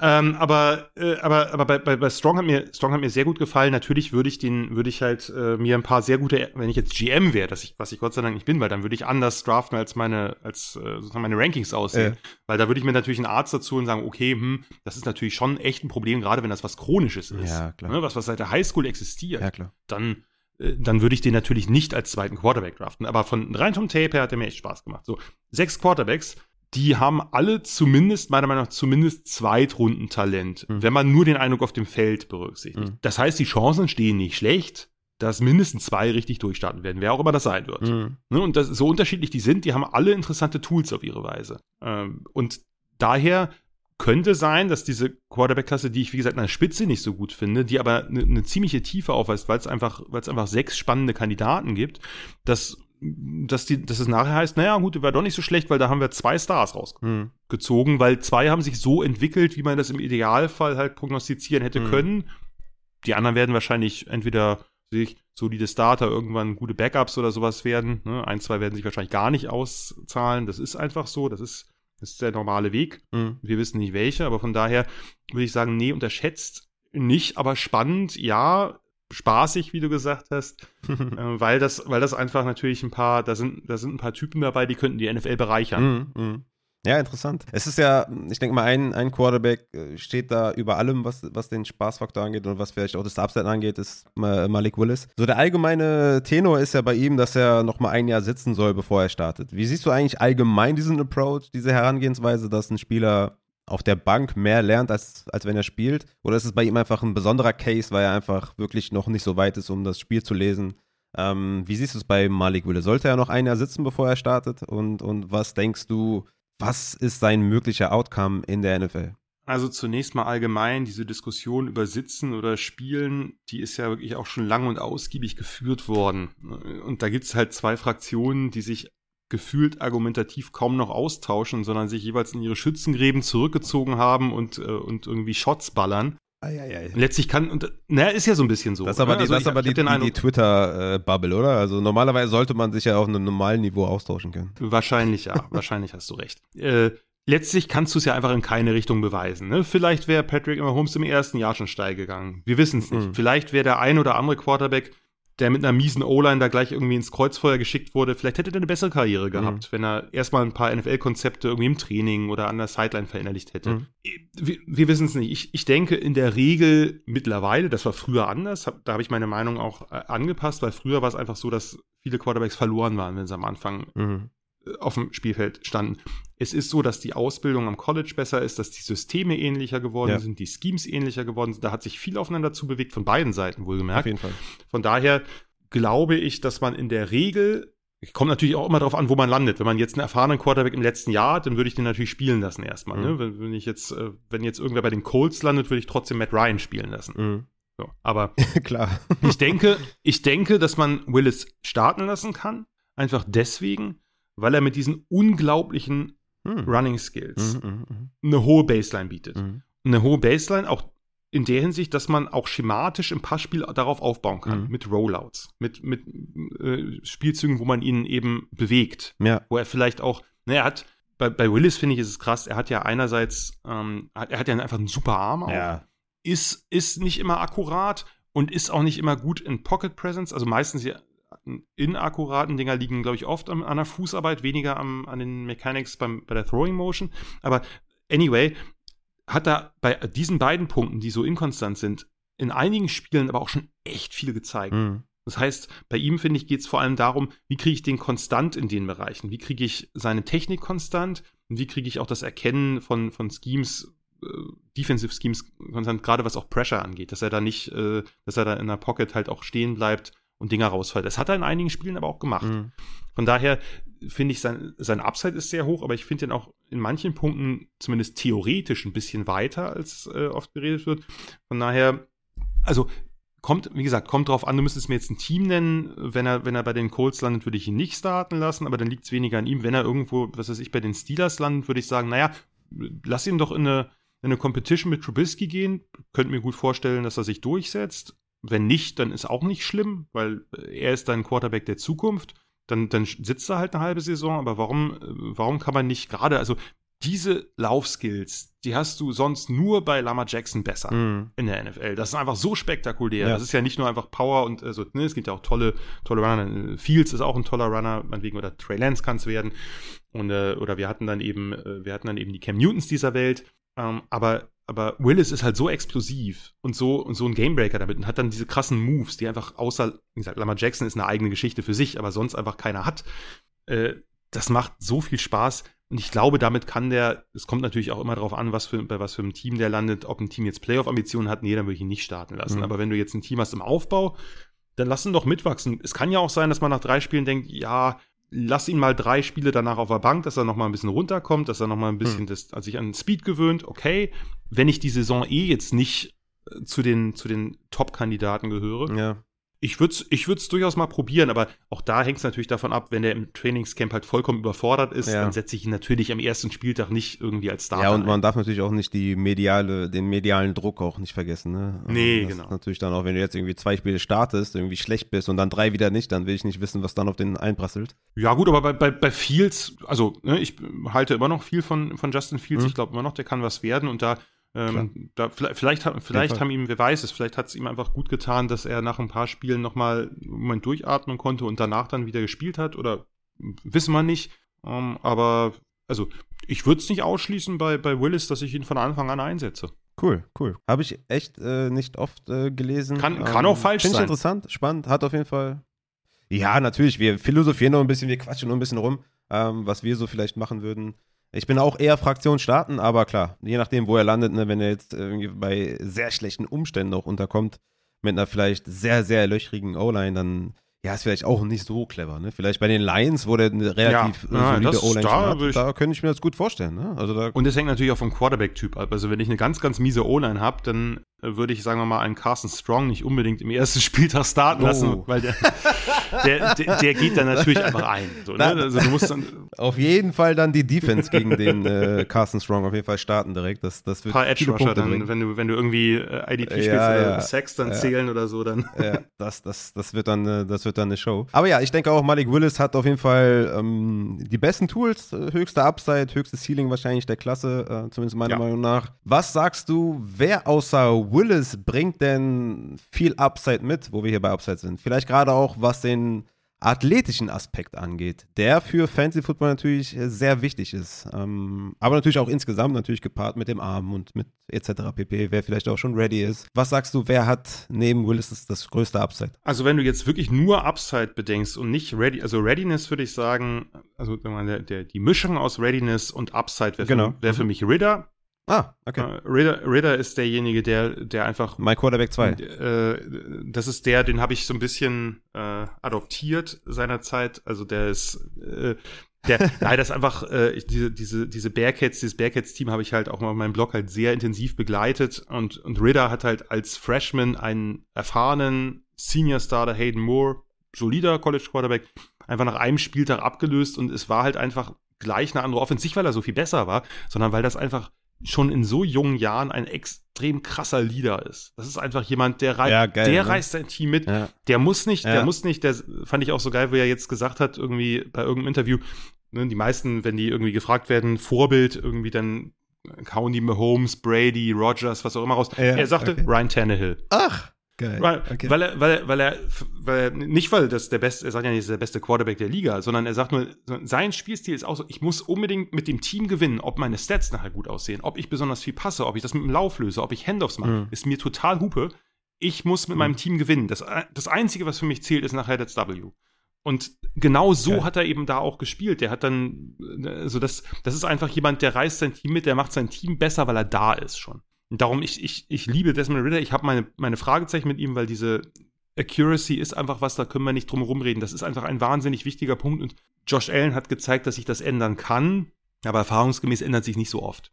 Ne, Es ist einfach, es ist ein Punkt, der, Ja. der ist meistens nicht so krass veränderbar. Ich würde, Ritter ist derjenige, den ich am, am ehesten gönnen könnte, weil ich den Typen halt auch übersympathisch finde. Interessant, interessant. Ja, wie gesagt, mein Quarterback 2 und lustigerweise bei Player Profiler sein Comparison ist Ryan Tannehill. Witzig. Aber vielleicht auch deswegen, weil er das gesagt hat. Nein, keine Ahnung. Vielleicht nur Ähm, deswegen. ja. ist- Ryan Tannehill und Alex Smith. Genau, und er, er bringt eben, also er bringt eben genau so ein Skillset mit. Der wird jetzt nie derjenige sein, der die Holmes-Würfe raushaut, aber er ist ein super intelligenter Typ, der versteht das Spiel, der versteht Konzepte, der ist natürlich auch athletisch genug, um selbst was zu machen mal, äh, hat einen vernünftigen Arm, muss halt, wie gesagt, wenn, er, wenn seine Genauigkeit besser wäre, wär, hätte ich den noch mal, noch mal eine Ecke höher und da bin ich einfach, da habe ich einfach zu oft ins Klo gegriffen, auf gut Deutsch, äh, bei, bei Spielern, die ich sonst cool fand, aber die mit der Accuracy Probleme haben. Er ist, denke ich, das beste, die beste Mischung aus, aus Floor und Upside, weil er einen, einen guten Floor Mhm. hat durch sein durch Spielverständnis etc. Ich habe es gerade genannt und Upside eben Mhm. äh, dadurch, dass er eben auch noch ein guter Läufer ist, was er noch ein bisschen mehr tun könnte, was er gerade in der letzten Saison,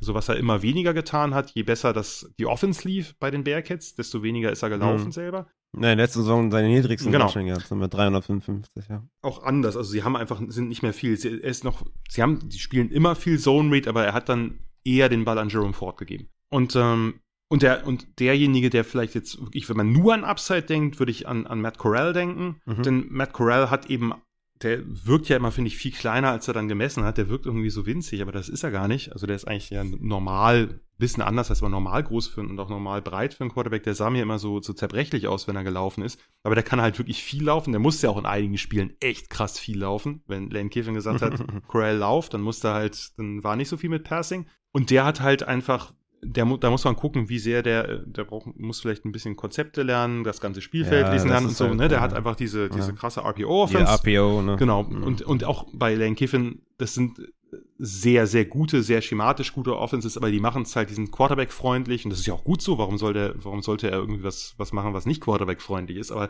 funktioniert in der NFL halt nicht alles. Und bei Corral, was bei dem halt äh, der Punkt ist, der finde ich bei ihm das Upside hoch, das, äh, hoch lässt oder hochgraden lässt, ist halt, dass er über die Mitte extrem genau ist bei kurzen Pässen. Und über die Mitte ist ja, Ja. nochmal was, was in der NFL viel mehr gespielt wird als im College. Und also RPO-Slants gibt es keinen besseren Quarterback mit Abstand in dieser Mhm. Klasse, weil der die wirklich so genau und auch mit dieser, der hat ja eine sehr sparsame Throwing Motion, also die Bälle kommen halt, ne, ist alles sehr kompakt, der Release, die kommen sofort raus und die kommen halt wahnsinnig genau raus. Bei anderen, in anderen Bereichen des Feldes ist er nicht so genau, aber das ist natürlich ein Bereich, der, der für die NFL crucial ist irgendwie. Und von daher, Hm. ähm, der braucht vielleicht ein Jahr, um sich an ein paar, paar Sachen zu gewöhnen, aber der hat natürlich sehr viel Upside. Und natürlich auch Fantasy-Upside, weil der halt, weil der halt wirklich auch gut laufen kann.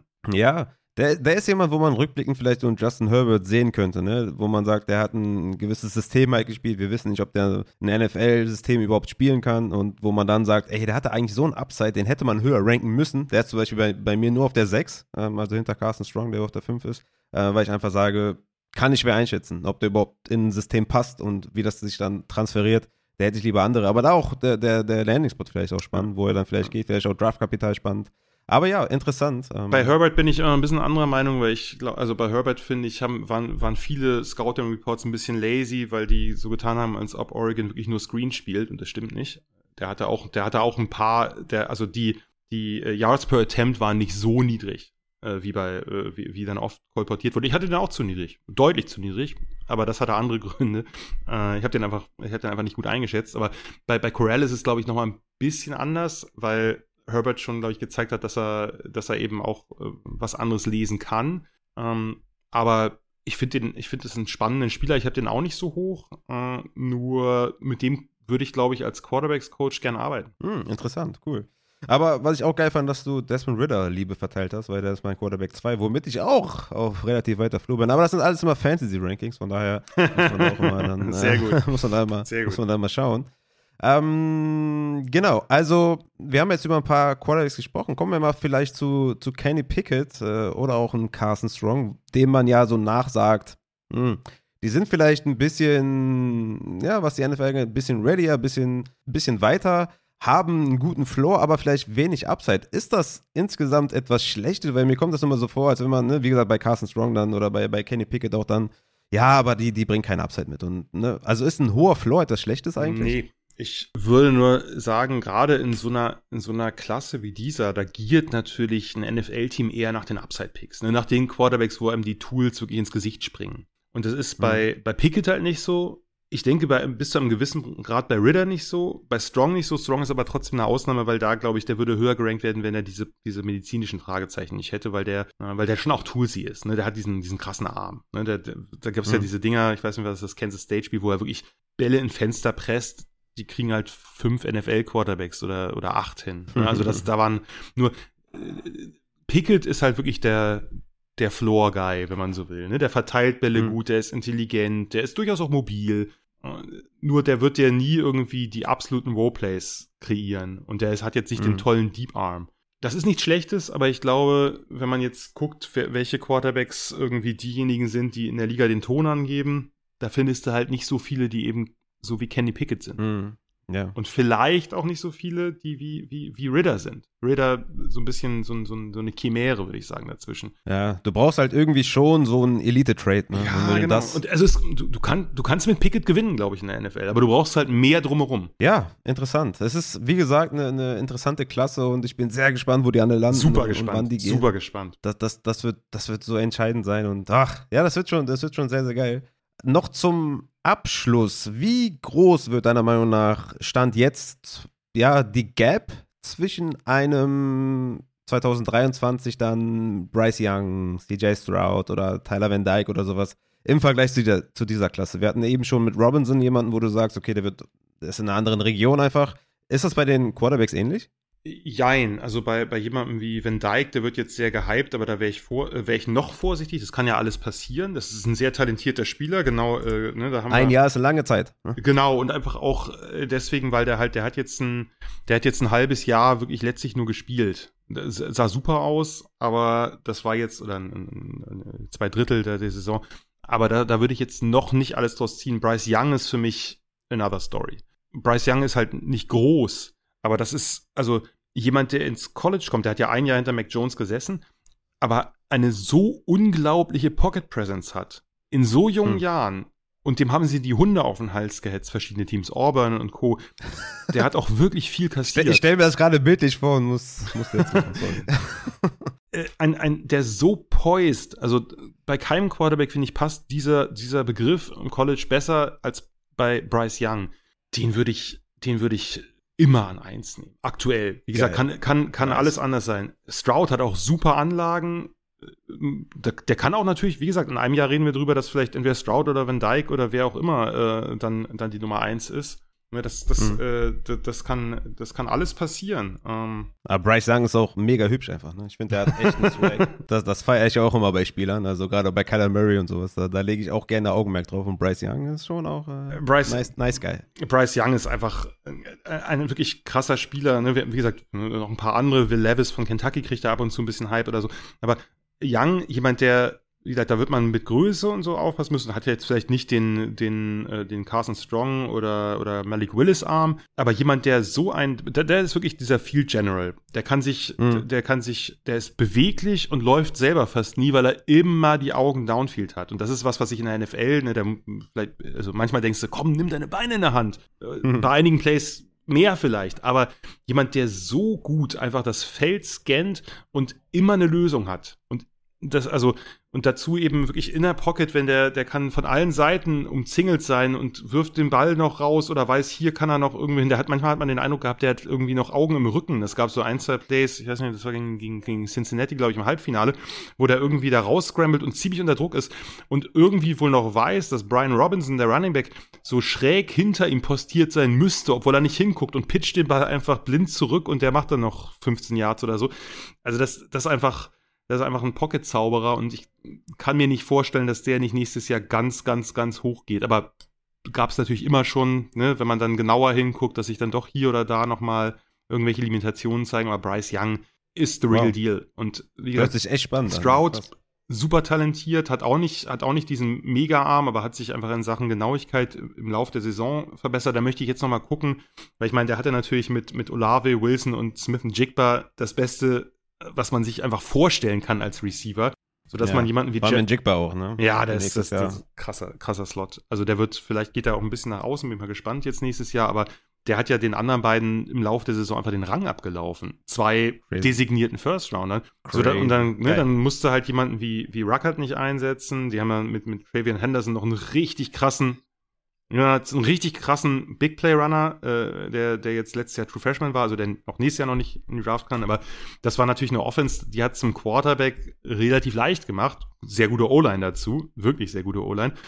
Ähm, da möchte ich noch mal ein bisschen gucken, aber der bringt natürlich auch sehr viel mit. Aber, aber Bryce Young war einfach so der äh, unkaputtbar. Also wirklich, okay. wirklich. Also krass. wie groß ist dann im Endeffekt die Gap? Also reden wir hier von einem Joe, Joe Burrow Gap äh, quasi im, im, Vergleich zu dieser Klasse? Nee, kann ich nicht sagen, weil äh, ich, hm. ich, ich scoute quasi in der Saison nicht für die Draft, sondern wirklich fürs College, also für die, für die Spiele und mache mir Notizen zu Spielern, aber ich gucke jetzt noch nicht so, ich würde jetzt noch keine kein Ranking. Ich wollte jetzt quasi, ich wollte jetzt darauf hinaus äh, quasi, was so die Rookie-Drafts angeht. Ne? Also du hast ja jeden, jedes Jahr einen Rookie-Draft. Du bist ja passionierter Fantasy-Spieler, aber ich erkläre es dir trotzdem nochmal. Nein, aber äh, also Bryce Young ist. Dass man jetzt zum Beispiel sagt, ein 22er Top-5-Pick gegen einen 23er Top-5-Pick, das ist anscheinend schon. Ja, das würde ich auf jeden, da würde ich, also da würde ich auf jeden Fall nächste Saison wird's oben ja. voraussichtlich äh, mehr Top-Talent geben. Ob es dann sich durch die mhm. ganze Saison zieht, das, oder äh, durch die ganze Saison, durch die ganze Draft zieht, das weiß ich nicht. Das wird mhm. sich zeigen, kommt natürlich auch darauf an, wer dann deklärt und wer nicht. Äh, gibt mhm. ja auch immer wieder spannende Spieler, die dann noch ein Jahr länger bleiben. Ne? Wir hatten es bei Etienne, wir hatten es bei Chris Olave oder ähnlichen. Ne? Wo man denkt, warum bleibt der jetzt noch ein Jahr länger? Aber die Spieler sind halt auch Individuen. Ne? Vielleicht hat der noch Bock, irgendwie okay. was im College Football zu machen, obwohl der schon ein First-Round-Pick oder spätestens Second-Round-Pick wäre. Vielleicht hat er Lust, noch eine Meisterschaft zu gewinnen oder ähnliches. Uh, who knows? Aber, aber, aber, aber äh, besondere Verbindung zu dem College. Genau. Ist, ne? Und wo er vielleicht denkt, ah, dieses eine, ne? Wir haben das ja bei den, bei den ja. Georgia Guys jetzt gesehen, ne? Wie viele da jetzt geblieben sind und dann auch die Meisterschaft gewinnen konnten. Und dann sagst, kannst du natürlich nachher sagen, ja, war vielleicht doch die richtige Entscheidung. Aber ja, darauf zielte meine Frage quasi. Also, hinaus. also äh, wahrscheinlich werden wir nächstes Jahr mehr Blue Chip Prospects haben, die dieses Jahr ein bisschen fehlen, aber wir haben dieses Jahr einfach dafür Vielleicht haben wir das nächstes Jahr auch, aber dafür einfach einen krassen zweiten Tag. Also, ich hätte das schon mal woanders gesagt, ich habe, glaube ich, selten so wenig klare First-Round-Grades vergeben wie dieses Jahr und ich habe selten so wenig Second- und Third-Round, äh, so viele Second- und Third-Round-Grades vergeben. So, so. Also, ne, das. Und, und so wenige Firsts. Genau, so wenige Firsts mm, und ja, so, ja, so, so, viele genau. äh, Second und Thirds. Ja, genau. Ja, nice, okay. Würde ich sagen, schließen wir diese Positionsgruppe auch ab und kommen zu den Running Backs. Und ja, erste Frage ist eigentlich Hall und Walker und sonst nichts. ist, so die, ist so die Frage, wer hat so das, wer hat so das größte Potenzial zum, zum, zum Workhouse? Also es gibt ja schon alleine wenige Running Backs, die die Größe mitbringen, die die Physis mitbringen. Aber wo sagst du, Abgesehen von Hall und Walker, die schon eine, eine relativ große Rolle spielen könnten, je nach Landing-Spot, ne, wo Hall natürlich wahrscheinlich auch was so sein Receiving Floor und sein Receiving Upside äh, angeht, wo er wahrscheinlich auch fantasy-wise noch, noch über Walker ist, aber Walker von seinem Running Game her natürlich echt, ein, echt eine geile Nummer ist. Aber abgesehen von den beiden, wer hat das Potenzial zum, zum, zum Workhorse? Wir haben ja mit Jerome Ford zum Beispiel, mit Rashad White oder Keontae Ingram oder sowas, haben wir ja schon Spieler auch, die das vielleicht erfüllen könnten. Ne? Also es geht mir um diese Spieler. Gibt es da jemanden, wo du sagst, den sollte man jetzt nicht, verge nicht vergessen, wenn der in eine richtige Rolle kommt oder wenn der vielleicht neben einen Running Back kommt, der jetzt vielleicht nicht die absolute Spitze ist, dass er sich da vielleicht durchsetzen kann? Ja, also zunächst mal, klar, Walker und Hall sind, sind äh, ganz oben. Walker ist bei ja. mir nochmal eine Ecke drüber, aber aus Fantasy-Sicht ist das natürlich einfach die unsichere, die, die unsichere ja. Nummer, weil der halt im Receiving relativ wenig gezeigt hat. Hall ist natürlich ja. da einfach, äh, einfach sicherer und insgesamt auch im Receiving und auch im Passblock besser. Walker ist einfach ja. der, der Runner. Ich glaube, Walker hätte die Chance gehabt, wenn der, der ist halt wirklich schlecht im Passblock. Mit Abstand der schlechteste mhm. von diesen Top Guys. Und der ist einfach kein. Receiver bisher wenn der das beides drauf hätte, glaube ich, wäre Walker einer derjenigen gewesen, der First gehen kann, weil der einfach mm. im, Rece äh, im Running so ein Big Play Guy ist und einfach diese Moves ja. und diese Beschleunigung ja. aus dem Nichts, äh, aus Broken Plays noch viel zu machen, das wird in der NFL schon auch noch seinen Wert haben. Ähm, der wird natürlich Fantasy-mäßig ist, ist Hall der spannendere. Ich glaube, wen man neben den beiden zuerst nennen müsste, auch wenn er ein bisschen die Boards runtergepurzelt ist wegen seiner schlechten Testwerte, ist in der Tat Isaiah Spiller. Ja, der, Weil, der habe ich auf drei, aber das ist wirklich so ein Fantasy-Boy, ne? Also den haben hm. sehr, sehr viele, ja. sage ich jetzt mal, äh, die, die nur die Prospects evaluieren, den haben die ne, all over the place von fünf ja, ja, bis zwölf oder so. Genau. Ich habe den von Anfang an immer auf drei gehabt, weil ich sage, der ist ein Allrounder, der ist so ein Zach Moss-Type-Off der irgendwie alles kann und der auch wirklich in, in eine Workhorse-Rolle Ja, der ist kann. sogar, würde ich sagen, sogar noch ein bisschen mehr als Zach Moss, weil der, also äh, was, was Spiller halt mitbringt, ist äh, ne, also ein Big Back mit so starker Fußarbeit, mit so gut, guter Fußarbeit, der halt Spieler austanzen kann. Der mhm. ist halt natürlich spannend. Das Problem ist natürlich, dass er einfach so athletische Defizite hat. Ne, er muss halt gucken, dass er dann auch abfield kommt. Ne? Es bringt ja nichts, zwei, zwei Tackles ja, zu brechen ja, für insgesamt zwei Yards Raumgewinn.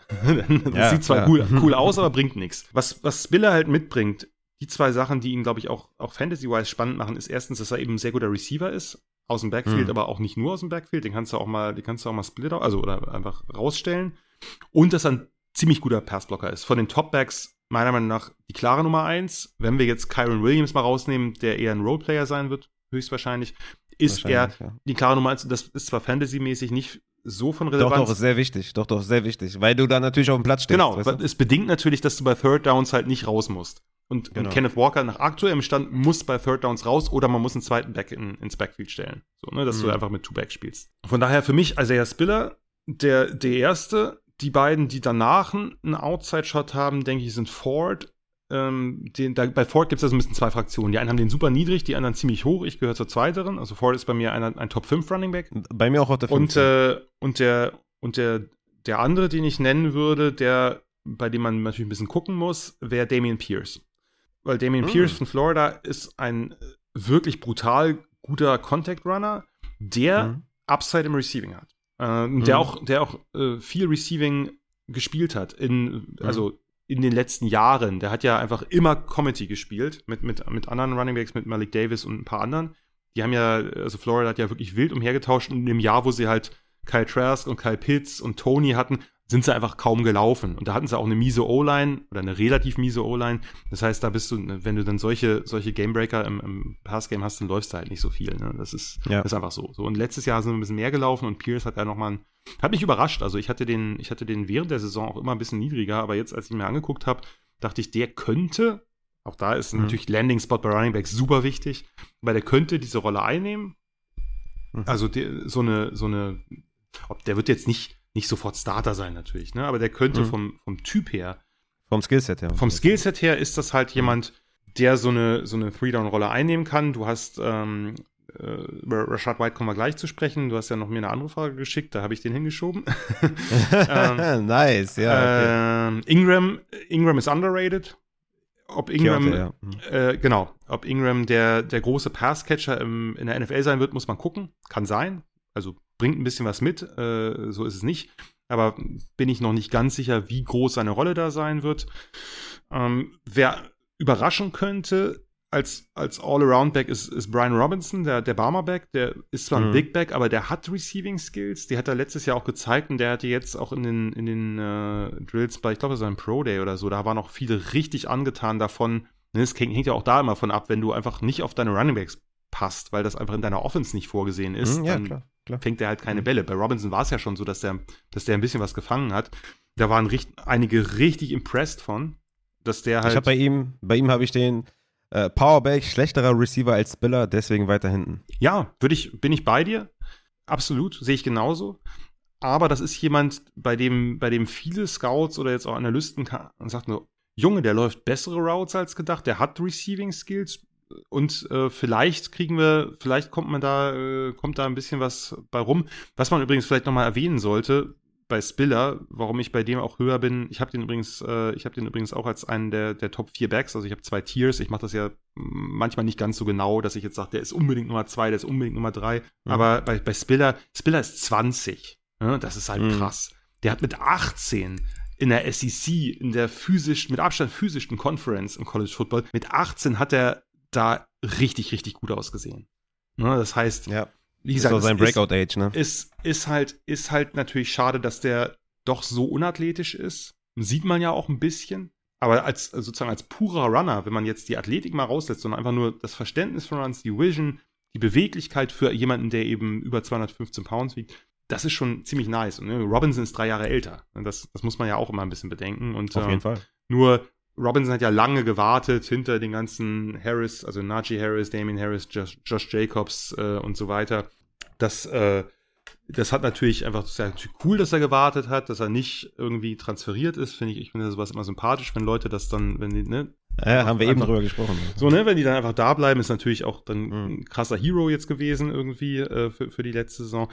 Ähm, ich könnte mir vorstellen, dass der überraschen kann als Three-Down-Back. Aber müssen Ja. wir natürlich, müssen wir natürlich Geil, dass du es sagst, weil der war jemand, der war jemand, den ich noch in dem zweiten oder ersten Fragen-Podcast zu der Draftklasse, den ich immer wieder genannt hatte, weil immer wieder nach Hall und Walker war der Film, und der ist auch mein dritter Running Back, war immer derjenige, wo ich sage, sollte der in eine Rolle kommen, bei den Houston Texans oder so, ne, wo halt mit nicht viel Konkurrenz ist. Ja, Houston Dann- Texans natürlich. ja, ja, klar, aber sagen wir mal, der geht Ja. jetzt irgendwie Tag, ne, irgendwie zweite Runde oder so und, und die entschließen sich irgendwie da einzunehmen oder dritte Runde. Der könnte immediately da alle weg, äh, also im Training Ja, ja, Camp schon ja. irgendwie an die Seite stoßen und der könnte wirklich eine Three-Down-Rolle einnehmen. Das ist auf jeden Fall einer von denen. Im richtigen Spot könnte der echt überraschen. Also finde ich interessant, dass du den auch nennst. Sehr cool. Du wolltest eben schon zu einem anderen kommen und Rashad White. bester Receiving Back mit Rushing Upside, genau. Und das ist für dich. Da- Das ist für mich eindeutig. Das ist nicht James Cook, äh, den ja viele da jetzt zuerst nennen würden, sondern das ist eindeutig Rashad White, den ich richtig, richtig hoch habe, der mir super gefällt, bei dem ich auch nicht ganz sehe, warum alle sagen, der ist nur so ein krasser, roher Rusher, der noch gar nicht Spielverständnis und Vision hat. Das ist nicht so weit wie bei anderen. Bei ja, einigen aber Vision anderen. hat er doch auf jeden Das, Fall. äh, Finde ich, finde ich absolut, äh, finde ich absolut ähm, übertrieben, Ja. ihm da jetzt kr- krasse Defizite anzudichten. Ja, der läuft ein bisschen komisch, der läuft ein bisschen ausladend. Aber ich finde den, ich habe den extrem hoch. Also das ist einer, einer meiner Top 4 Runner. Ähm, Ich habe den noch auf der 4. so, Rashad White äh, hat ein Monsterpotenzial. Als Mhm. Receiving Back mit mehr. Aber den, den Mhm. stelle ich, den stelle ich, der, der ist okay im Passblock, da muss er noch zulegen, ja gut, aber das müssen viele, das müssen alle, die nicht Karen Williams oder Isaiah Spiller sind und selbst die können noch Feintuning gebrauchen. Ja. Ähm, so, ich, ich verstehe nicht, warum der irgendwie bei vielen da irgendwo Mitte Tag 3 sitzt. So, das ist, Ja, äh, das ist nicht ich bin ganz bei nachvollziehbar. dir. Ich Weil bin der, ganz bei dir. weil der ist, der ist so, der, also der ist ja, das ist ja, der ist ein Elusive Back, der wirklich Leute auch aussteigen lassen kann, obwohl der ja kein kleiner Back ist. Der wiegt 215 Pounds. Das ist, das ist kein Scatback oder so. Von daher, und, und der hat diese, diese unglaubliche Explosivität. Der ist, ist im Inside Running längst nicht so limitiert, wie überall zu lesen ist. Also ich kann, ja, der läuft manchmal ein bisschen aufrecht und was, was man alles liest, ist richtig, ist richtig. Ist jetzt ja auch kein, kein Topback. Also kein, wir reden jetzt hier nicht von, von irgendwie Mitte Runde 2. Aber das ist Ja. für mich einer der, einer der besten Backs hinter den, hinter den ersten beiden. Einfach weil Ja. der, weil der eben weiche Hände, Yards after Catch und deutlich mehr Rushing Upside als eben ein, ein James Cook oder, äh, oder ähnliche Kandidaten, die man da nennt. Auf jeden Fall. Und der ist auch erster in Yards per Route Run, was immer ein sehr guter Wert ist, um auch wirklich zu gucken, ähm, wie gut ist der Receiver wirklich im, im, im äh, wie gut ist der Running Back wirklich im Receiving. Und ich bin auch total angetan. Er hat die, er hat die Size, er ist 95 Kilo schwer, 1,82, also es ist wirklich ordentlich. Ich, ja, ich bin ganz bei dir. Ich bin sehr gespannt. Also so ein athletischer Receiving Back mit, ja, Potenzial als Runner, aber ne, ich finde vor allem Vision und, und diese One-Cut-Ability plus diese Contact Balance, Three-Down-Size Upside, also mein Running Back 4 und würde mich nicht wundern, wenn der in irgendeinem Backfield komplett übernimmt. Ne? Wenn er vielleicht noch hier und da zulegt, wie zum Beispiel auch in Philipp Lindsay, der vielleicht noch körperlich ein bisschen zugelegt hat, wenn hier Rashad White in seinem ganzen Running-Stil vielleicht, vielleicht sich noch ein bisschen transferiert,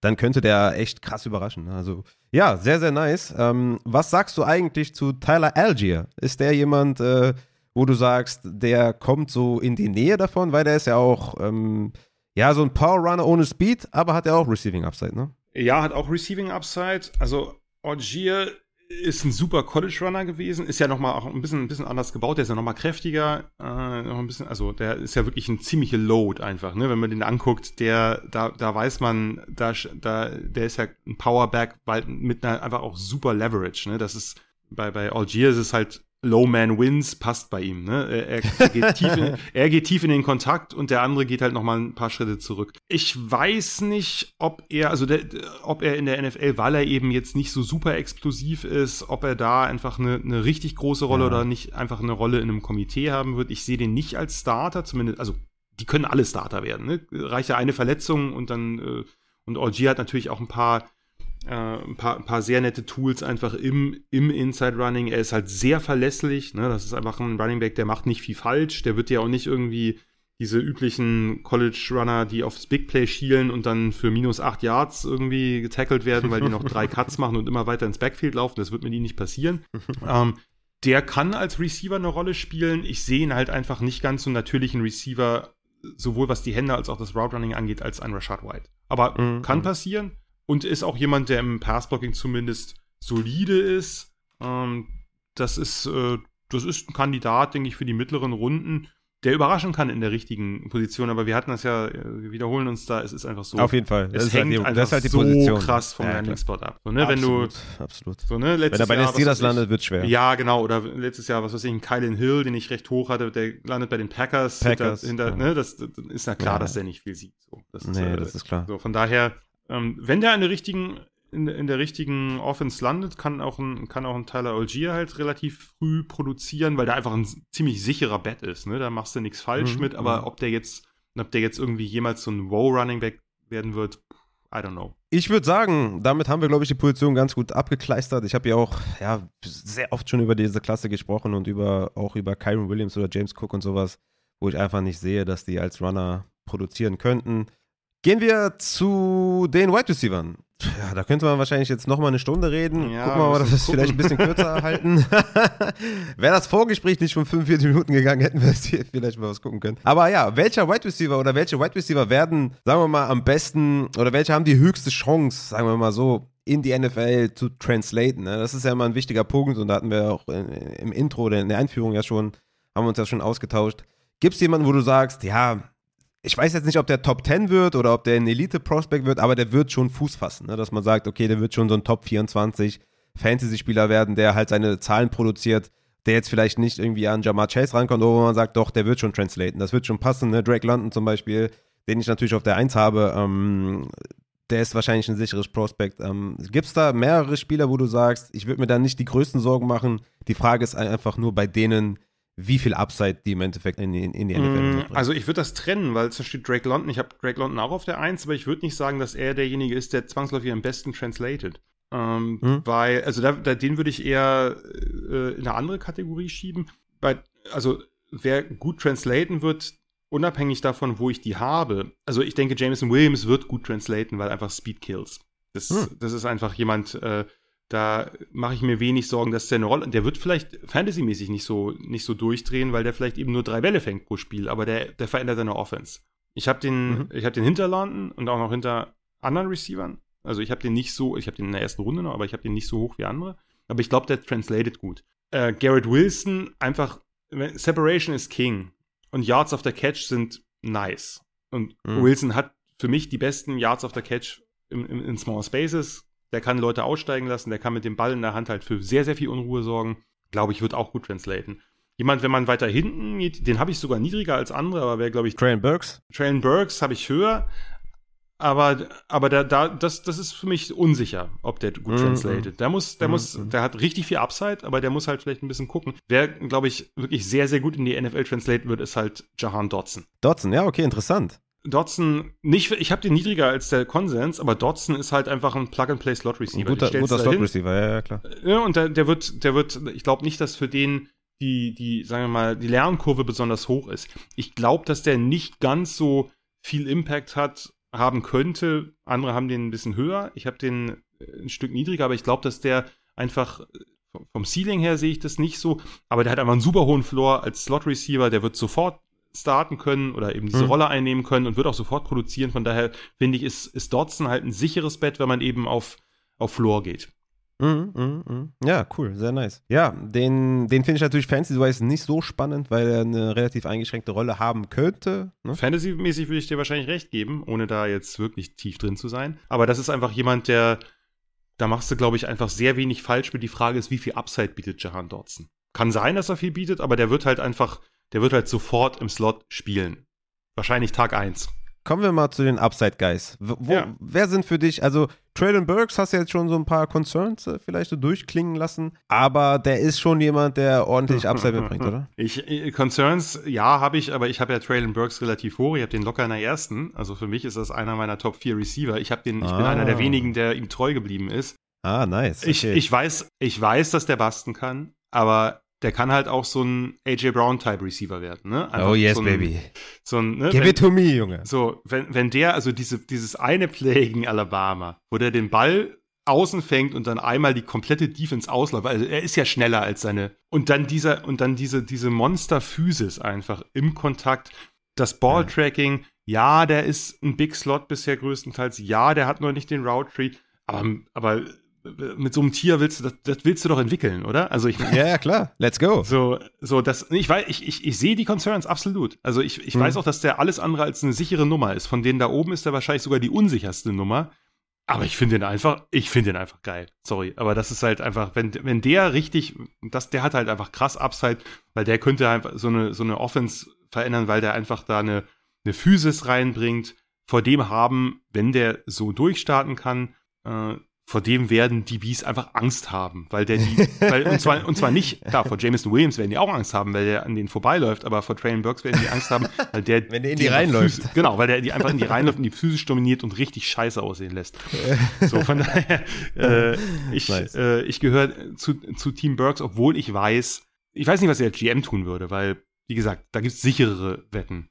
Ja. Ich denke, wenn du so, so viel Upside oder Superstar-Talente ähm, kommen, wir, kommen wir natürlich nicht an Christian Watson vorbei. Ich habe den ein bisschen niedriger, ich habe ein paar mehr äh, Fragezeichen, aber klar. Ich dachte, das ist, ich dachte das ist diese Side-Speed-Kombination, ja, von der genau, du ein bisschen das, Abstand bin, nehmen möchtest. nee, ja, aber da, also, ja, Watson, also ich, ich sehe. Oder ist das Route Running so gut, dass du sagst, ah, nee, ich sehe, nee, ich, ich habe den ja ein bisschen niedriger als der Konsens. Ne? Viele haben den ja irgendwo, es gibt ja manche, die sehen den schon in der ersten Runde, das sehe ich nicht. Ähm, ich, ich habe den ein bisschen niedriger, aber ich sehe, aber wenn, hier ging es ja nicht um mein Ranking, sondern um Spieler mit Upside. Und da muss man natürlich Watson nennen. Da muss man den nennen, ja klar. Äh, weil, ne, jemand, der so groß ist, der, der so eine unfassbare, nicht nur so eine unfassbare 40 läuft, sondern eben auch ein 10 Yards mit von 1,45. Ne, da bist du, das ist einfach, der, der explodiert ja quasi. Ja, ja. Und der, der wurde ja bei North Dakota State auch nicht nur wie ein Big Guy und auch nicht wie ein Size Speed Guy einsetzt, sondern der hat ja Jet Sweeps und sowas bekommen. also, das ist ja wirklich auch, auch wenig wenig äh, große, eher lanky Receiver bekommen. Äh, sehr spannend. George Pickens muss man natürlich irgendwie nennen. Als, als, als potenziellen Superstar, weil der eben die, diese, diese Ex-Receiver-Rolle, ne, das ist, der, der können dir, da, da gibt es nicht so viele in dieser Klasse. Mhm. Äh, und ja. der natürlich einfach mit diesen krassen Pass-Catching-Skills, obwohl er ja relativ kleine Hände hat, aber der einfach da natürlich unglaublich abliefert. Also im, ja. im Contested Catch oder wie der manchmal quasi über jemandem hängt und den Ball noch irgendwie reinzieht oder so. Äh, ist, ja. ist natürlich auch ein bisschen ein Fragezeichen wegen den Verletzungen. Hm. Und insbesondere, ich meine. haben wir einige von. Ja, ne? und vor allem dieser letzte Kreuzbandriss, ich kenne mich mit Medizin nicht aus, aber der hat, es hat echt sehr lange gedauert. Und ich meine, das ist ein junger Spieler. Warum dauert es so lange? Der hat den im Frühjahr erlitten. Der war am Ende der Saison noch, war der limitiert und zwar deutlich limitiert. Das, ah, ja, ja, ne, das, hm. da frage ich, also das kann natürlich einfach sein, dass es ein schwerer Kreuzbandriss war oder dass die OP nicht gut war oder so, aber das ist so ein Punkt, kann ich nicht Steckt beurteilen, ja nicht drin, aber ja. genau, aber nur wenn ich noch einen letzten nennen darf hier. Ja, gerne. Justin ich, Ross. Du willst, du willst unbedingt Justin Ross haben. Nein, ich bleib, ich bleib, ich bleib ein bisschen da oben, aber ja, krasser Upside hat für mich einfach Sky Moore. Okay, weil, ja, da ist er. Weil, ist er. weil der, der, der, hat eben, der, der glaube ich, ist nicht in Slot-Only, ähm, weil, der, weil der sich gegen, gegen Release durch mit seiner, mit seiner Dynamik bisher, also das musste bei Western Michigan viel spielen. Das ist eine relativ, zwar eine relativ, sagen wir mal, jetzt nicht die kreativste Offense, das ist eine sehr starke RPO-Offense, das ist eine sehr lauflastige Offense. Nur jemand, der, der hat ja einfach nochmal anders als Dotson und einige andere hat er ja, der ist zwar klein, aber der hat ja einen sehr kompakten Körperbau. Ne, der, der sieht ja fast aus wie ein Running Back. Und so läuft er ja auch im Open Field. Der ist ja jemand, der hat, der ist schnell, der hat auch ein paar Moves drauf, aber der kann auch einfach mal Kopf runter und jemanden auf die Hörner nehmen. Ne? Also das, das ist jemand, der, den, der hat, der braucht natürlich noch mehr als die anderen da oben. Äh, braucht er noch Verfeinerung im Route Running, weil er einfach noch nicht so viel Verschiedenes gelaufen ist.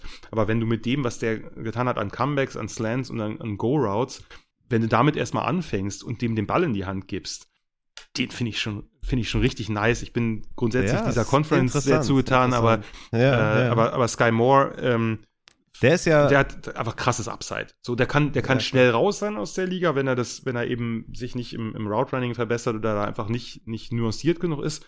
Aber äh, wenn der das drauf hat und mhm. dann eben mit dem Ball in der Hand, watch out. Also ich, ich glaube, der, Spiel. also da, da, sind wir äh, jetzt verschiedener Meinung. Ich glaube, dass der halt mit seiner Agilität und mit dieser Athletik, in der er halt am College gewonnen hat, ich glaube, dass sich das schwer übertragen lässt in die NFL. Und das wäre eigentlich auch schon die nächste Frage, ob es Wide Receiver gibt, die du quasi auf, oder die auf College-Level performt haben, aber in der NFL vielleicht eine kleine Rolle bekommen und mit der Rolle, die sie halt in der NFL, in der, am College gewonnen haben, ob sich das dann schwer translaten lässt. Und da ist er für mich so das Paradebeispiel. Aber den siehst du höher. Ja, interessant auf jeden Fall. Finde ich cool. Gibt es da noch andere Wide Receiver, äh, wo du sagst, ähm, oder in meinem Fall wäre es ja Sky Moore, wo du sagst, ja, die waren zwar, haben zwar am College hier und da dominiert, aber in der NFL wird das nochmal eine andere Nummer werden. Ja, also grundsätzlich vom Typ her würde ich sagen, gibt es halt, gibt's halt einen Typ, der langsam ausstirbt. Das sind halt die großen Receiver mit guten Händen, aber zu wenig Separation.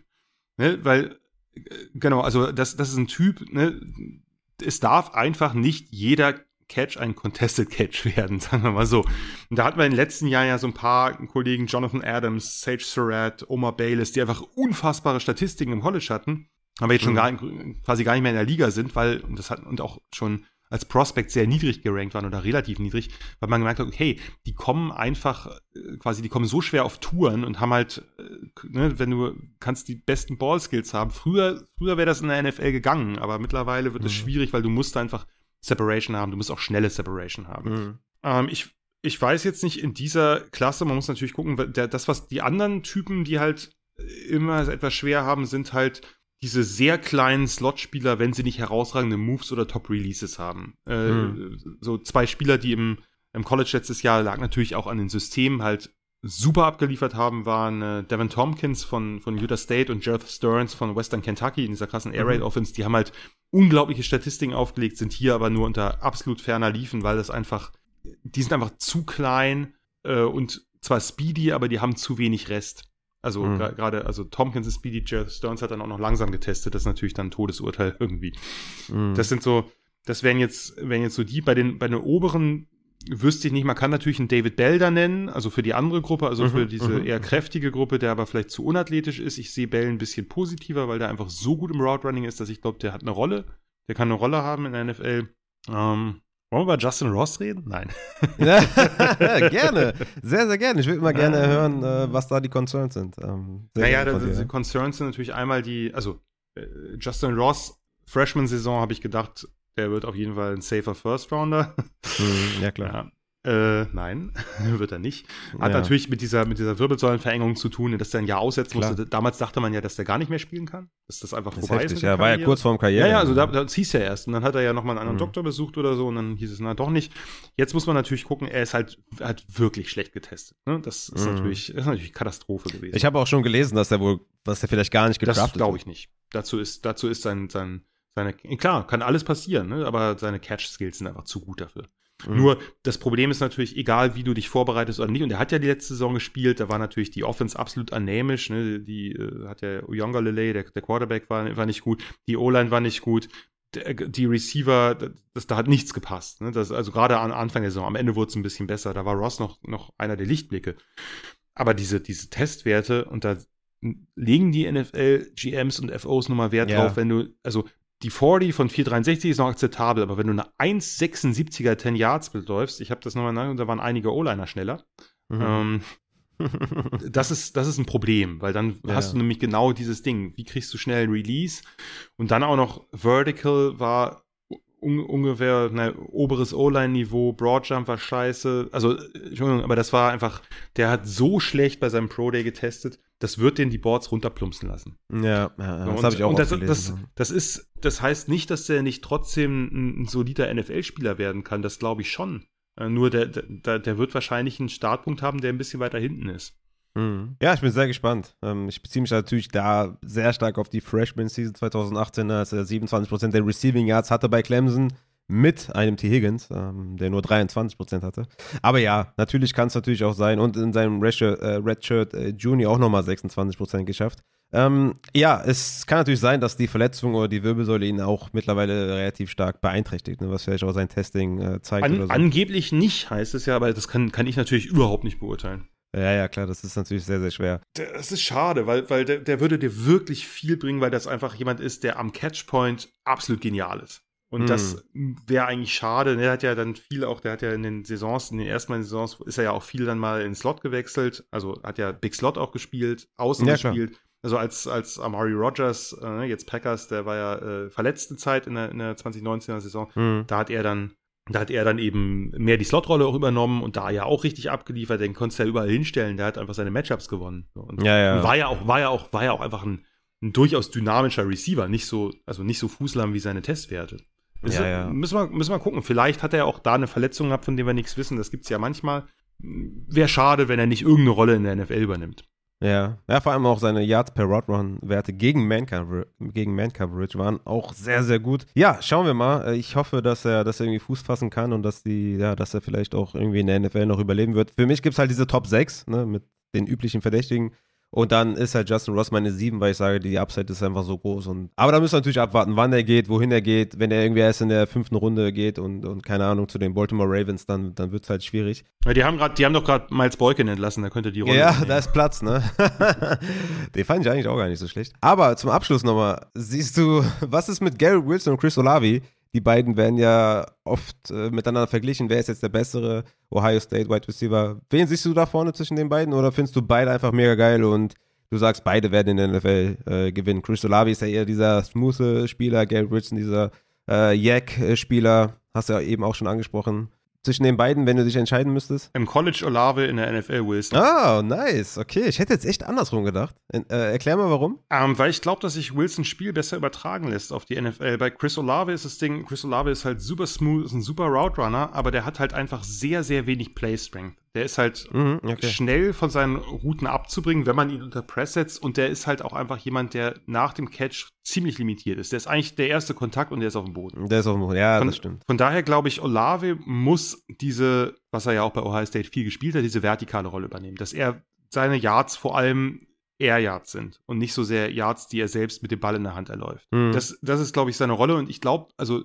ich würde es ihm wünschen, weil das ein super cooler Spieler ist und einer der, der cooleren College Receiver der letzten Jahre. Ich sehe ihn aber nicht ganz so weit oben wie, mhm. die meisten, weil ich eben diese, diese leichten Concerns habe. Was machst du mit ihm? Du kannst ihn vertikal einsetzen. Er hat auch vertikal ja einfach super Routen und auch späte Separation und ja auch gute Cash-Skills. Wilson ist für mich ein bisschen dynamisch und explosiver. Ich mochte den am College weniger, aber ich glaube, der wird in der NFL eine bessere Rolle spielen können, weil er eben dieser Typ ist, dem gibst du den Ball in der Hand. Der läuft ja auch gute Routen, nicht so gut wie Olavis, mhm. aber durchaus gibt es da ein paar richtig, richtig dynamische Routen, auch ja in der Red Zone oder so. Der kann sich auf, auf small, in Small Spaces halt Separation kreieren. Die Cuts sind halt genial und die Cuts sind aber eben auch genial, wenn er einen Ball in der Hand hat. Der ist ja auch mhm. nicht, der ist ja auch nicht kräftiger als, als Olave, aber spielt halt einfach, finde ich, mit dem Ball in der Hand wesentlich gefährlicher. Und von daher, und von daher äh, wäre mein, äh, und, und der hat ja einfach, und einfach am Catchpoint wie gesagt, sind unterschiedliche Typen, die gewinnen unterschiedlich. Auch am Catchpoint gewinnen ja beide mehr, als dass sie verlieren.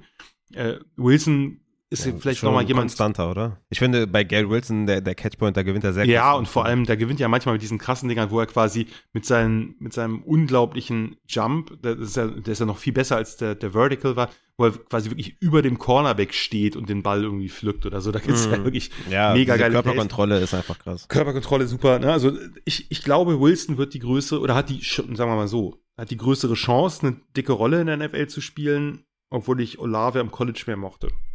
Cool, sehr geile Antwort auf jeden Fall. Das ist äh, wirklich sehr interessant. Ich muss auch sagen, dass ich mein Wide Receiver Ranking soweit echt in den letzten Wochen kaum adjusted habe. Für mich war es schnell Drake London die 1 und schnell Jameson Williams die 2, wobei ich da ähm, immer, immer mehr so ja, Concerns bekomme. Aber ich bleibe erstmal dabei und gucke erstmal, wo der landet. Und dann habe ich mit Traylon Burks auf 3, Gary Wilson auf 4, Olavi auf 5 und. Alter, nice. Wir sind gar nicht so weit voneinander weg. Ach, echt, ja? Cool, cool, cool. Bei mir ist es, bei mir, also ich habe die, die, die vier, die ich als, als klare First Runner habe, sind halt London auf 1, Wilson 2, ähm, Burks 3, äh, Williams 4. Mhm. Dann Pickens äh, noch, noch, vor, noch vor Olave.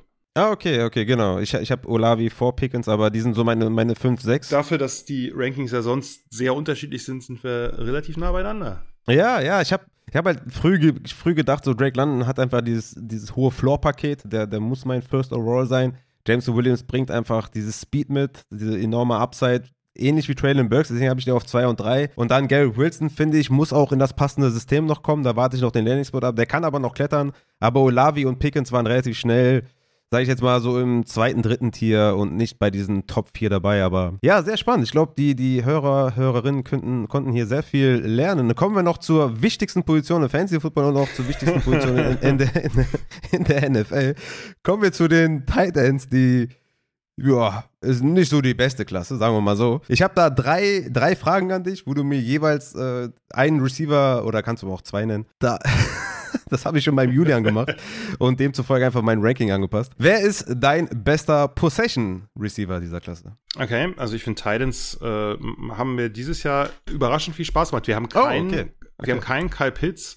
Dann habe ich auch den richtigen hier. Wir ja. haben auch, wir haben auch keinen Fryermuth, meiner Meinung nach. Also die habe ich, auch Fryermuth habe ich höher als alle Titans dieser Klasse. Aber ich finde, wir haben eine, ein, ein Tier, ein, also sagen wir mal so ab Ende dritter Runde bis Ende vierter, Anfang fünfter haben wir total spannende Spieler, so die, sagen wir mal, Titans äh, 3 bis, bis 10, die, glaube ich, alle eine Chance haben, Starter werden zu können.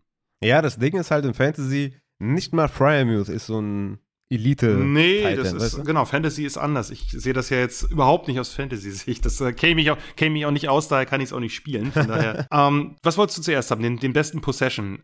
Machen wir den mal. Machen wir den mal. Genau, also da, sagen wir mal so, ich könnte jetzt bei allen denselben Namen nennen, aber das ist langweilig. So, von daher. Das ist wirklich langweilig. Streng dich an. Genau, machen wir es ein bisschen, machen, drehen wir es mal. Also, ein sehr guter Possession Receiver wird Kate Orton sein von Washington. Kate Orton ist ein wirklich rundherum solider Prospect, ein toller Blocker auf verschiedenen Levels, ein sehr sicherer Receiver. Nicht das athletische Übertalent, nicht jemand, der dir die ganzen Big Plays besorgt und die ganzen tiefen Pässe runterholt. Eher der Chain Mover. Aber Kate okay. Orton ist halt, er hat jetzt Verletzungen gehabt, muss man gucken, aber der ist sonst, finde ich, einer der sichersten Titans dieser Klasse. Oh, wow, okay, das habe ich wirklich sehr selten gelesen. Das ist echt, das ist jetzt ein Banger. Okay, interessant. Er ist einer der guten Allround-Titans und ich habe jetzt quasi das auch ein bisschen, ich habe ja vorher deine, deine drei Kategorien bekommen und daher habe ich das jetzt so ein bisschen aufgeteilt, weil wie gesagt, es ist langweilig, wenn ich überall denselben nenne. Ja. Darum wird hier einfach mal Kate Orton kurz vorgestellt. ja, ich habe es schon verstanden, sehr gut, gefällt mir. Dann der beste Yak-Receiver. Da habe ich jetzt erstmal die Frage an dich. Äh, es geht wirklich nur um die Yards after Catch, nicht um Big Plays, ja? Weil da würde ich, da gibt es halt unterschiedliche Kandidaten. Ich kann sie einfach mal nennen. Und du kannst gleich sagen, was du, was du haben willst. Ja, ja. Aber wir haben, wir, wir haben unterschiedliche, sagen wir mal, Kandidaten, die viele Yards machen können im Receiving. Greg Dulcich ist mhm einfach derjenige Seam Routes, tiefe Päste, vielleicht der beste Receiving Titan insgesamt. Mm, okay, okay. Und der eben auch danach das ein oder andere Mal, nicht immer, aber wenn der halt, äh, gab, gibt da ein, zwei wirklich absolut spektakuläre Plays. Gegen LSU gab es eins, wenn er diese tiefen Pässe aufnimmt, der kann halt danach auch noch was machen, der lässt sich nicht, leicht, nicht leicht zu Boden bringen. Äh, der sorgt für Yards auf der Catch, aber hat natürlich auch mehr Air Yards als andere, als andere Teile. Mhm. Next one, The Freak, Jelani Woods. Ja, okay. Äh, okay. Jelani Woods, Ja. äh, ne, für diejenigen, die jetzt vielleicht Ja. nicht so mit ihm äh, irgendwie vertraut sind, 6, 7, 200, über 255, bei einigen 260 sogar gewesen und läuft eine 461. Ne, das ist natürlich ein Riesentarget mit Speed. Bei ihm ist es so, wenn der in Schwung ist, dann gibt's halt krasse Plays. Dann, ne, der muss halt, und vertikal in Schwung, den solltest du jetzt nicht unbedingt irgendwie die Flat Routes oder die Out Routes laufen lassen, den musst du vertikal schicken. Und dann gab's halt ein paar Plays, wo einfach Tackler an ihm abprallen. Das sah absurd aus. Ne? Dass irgendwie ein Safety angeschossen kommt, dem Teil, den gebe ich richtig ein mit, trifft, trifft ihn voll in der Mitte, auch richtig gut, aber Jelani Woods, hm, war was, läuft weiter. Wer, wer Highlights gucken will, da gibt es einen Play gegen Pitt, wo er irgendwie mit dem ganzen Defensive Backfield aufräumt einfach. Also wo er einen nach dem anderen abschüttelt. Das sieht halt total, also sieht halt aus wie irgendwie, der natürlich auch noch viel größer als alle Cornerbacks oder Safeties.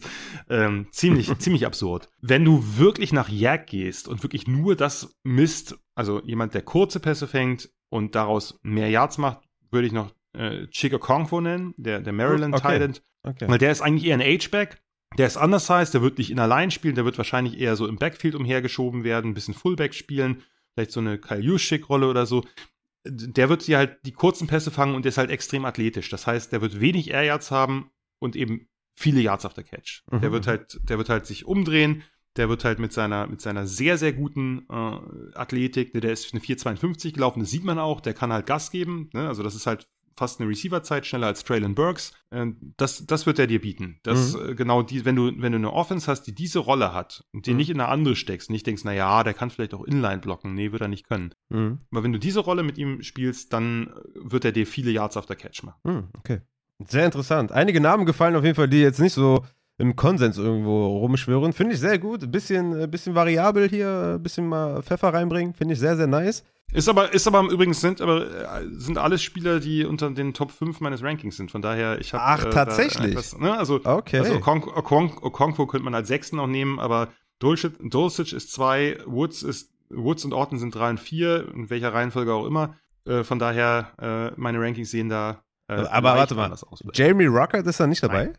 Oh. Jeremy Ruckert hat mich total enttäuscht. Ähm, Jeremy Ruckert ist ein, glaube ich, ziemlich gutes Receiving Prospect, äh, der dynamischer ist. Ich fand den als Receiver besser als gedacht. Ich äh, kann überhaupt nicht verstehen, warum überall drin steht, dass der so ein guter Blocker ist. Ich finde den als Blocker äh, ziemlich unterdurchschnittlich. Wow. Auch da kann er natürlich, ne, das ist, der ist sehr jung, der ist erst 21, der kann auch ordentlich zulegen.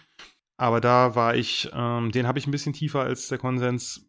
Wie gesagt, der wird höher gehen, der wird, denke ich, auch am zweiten Tag gehen. Ich habe ihn da nicht, der hat auch, wie gesagt, dieses Potenzial als Receiver, definitiv. Mhm. Ich glaube, der braucht nur länger.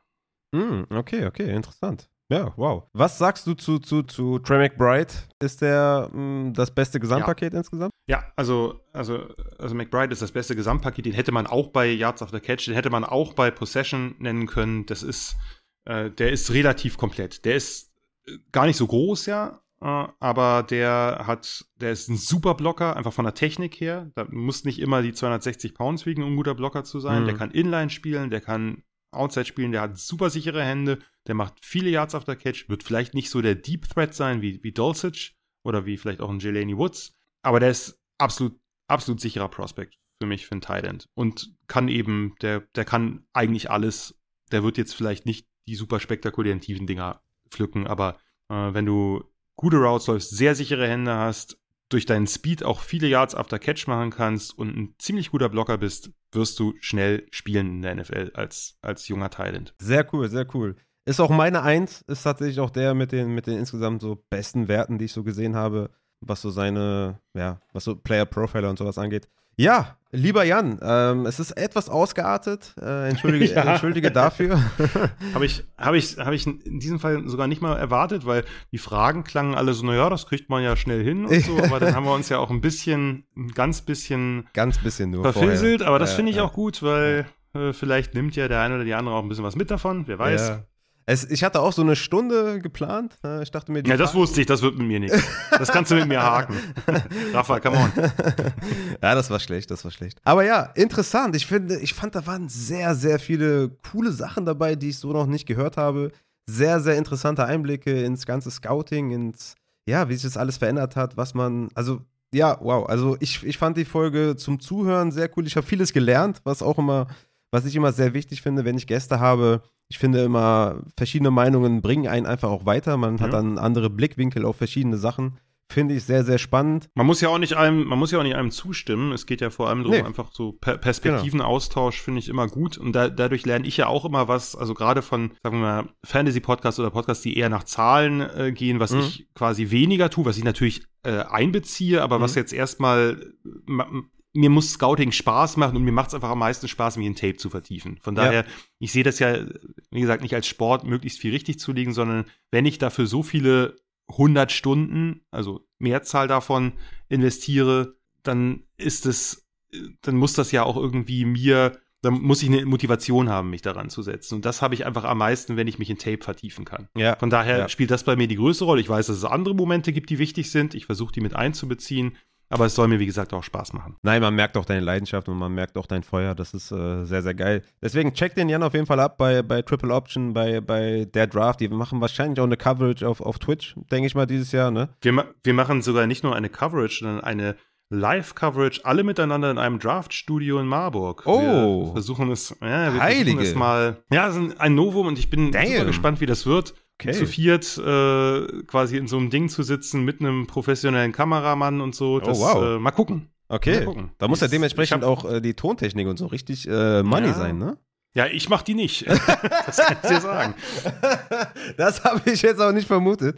Aber äh, stark. Da werde ich auf jeden Fall mal rein, reinschalten. Beim, beim, beim Julian und Cover 2 und Saturday Kick muss man auch mal reinschalten, bei euch reinschalten. Also wir sind da drafttechnisch hier in Deutschland auf jeden Fall exorbitant gut aufgestellt. Mittlerweile ja, auf jeden Fall. Ne? Und gerade, also gerade wenn man am dritten Tag nichts zu tun hat, weil da wird ja überall dann oft viel über anderes geredet, da kann ich sagen, wir reden über jeden einzelnen Scheiß-Pick. Äh, Geil. Also wenn, wenn eure Teams da viele Picks haben, auch am Ende, wir werden alles einordnen und wir glauben, die meisten Spieler wird immer einen geben, der durchrutscht, dann auch äh, einordnen zu können. Schauen wir mal, ob es uns gelingt. Sehr, sehr cool. Dann schick mir gerne mal die Links dazu. Ja, die haue ich dann in die Folgenbeschreibung. Können die Leute dann gerne abchecken, damit die auch nichts verpassen. Schick, schick mir auch deinen Twitter-Link etc. Das hänge ich dann alles an. Nee. damit man auch immer auf dem Laufenden bleibt. Und würde ansonsten sagen, schließen wir diese sehr, sehr schöne Folge ab und hoffe, dass wir uns vielleicht nächstes Jahr auch dann sehen und nicht diese Vielleicht ja auch noch dieses Jahr, Rafa, wenn wir, wir hatten ja auch schon mal andere Folgen konzipiert, die dann nicht stattgefunden haben. Ja, ja, Wer wir, weiß. Ja, wir, wir lassen uns das einfallen, dass diese, diese zwei Jahres-Gap sollte es nicht nochmal geben. Aber ja, vielen Dank für dein Kommen. Hat mir sehr viel Freude bereitet. Sehr gerne und bis bald hoffentlich. Ciao.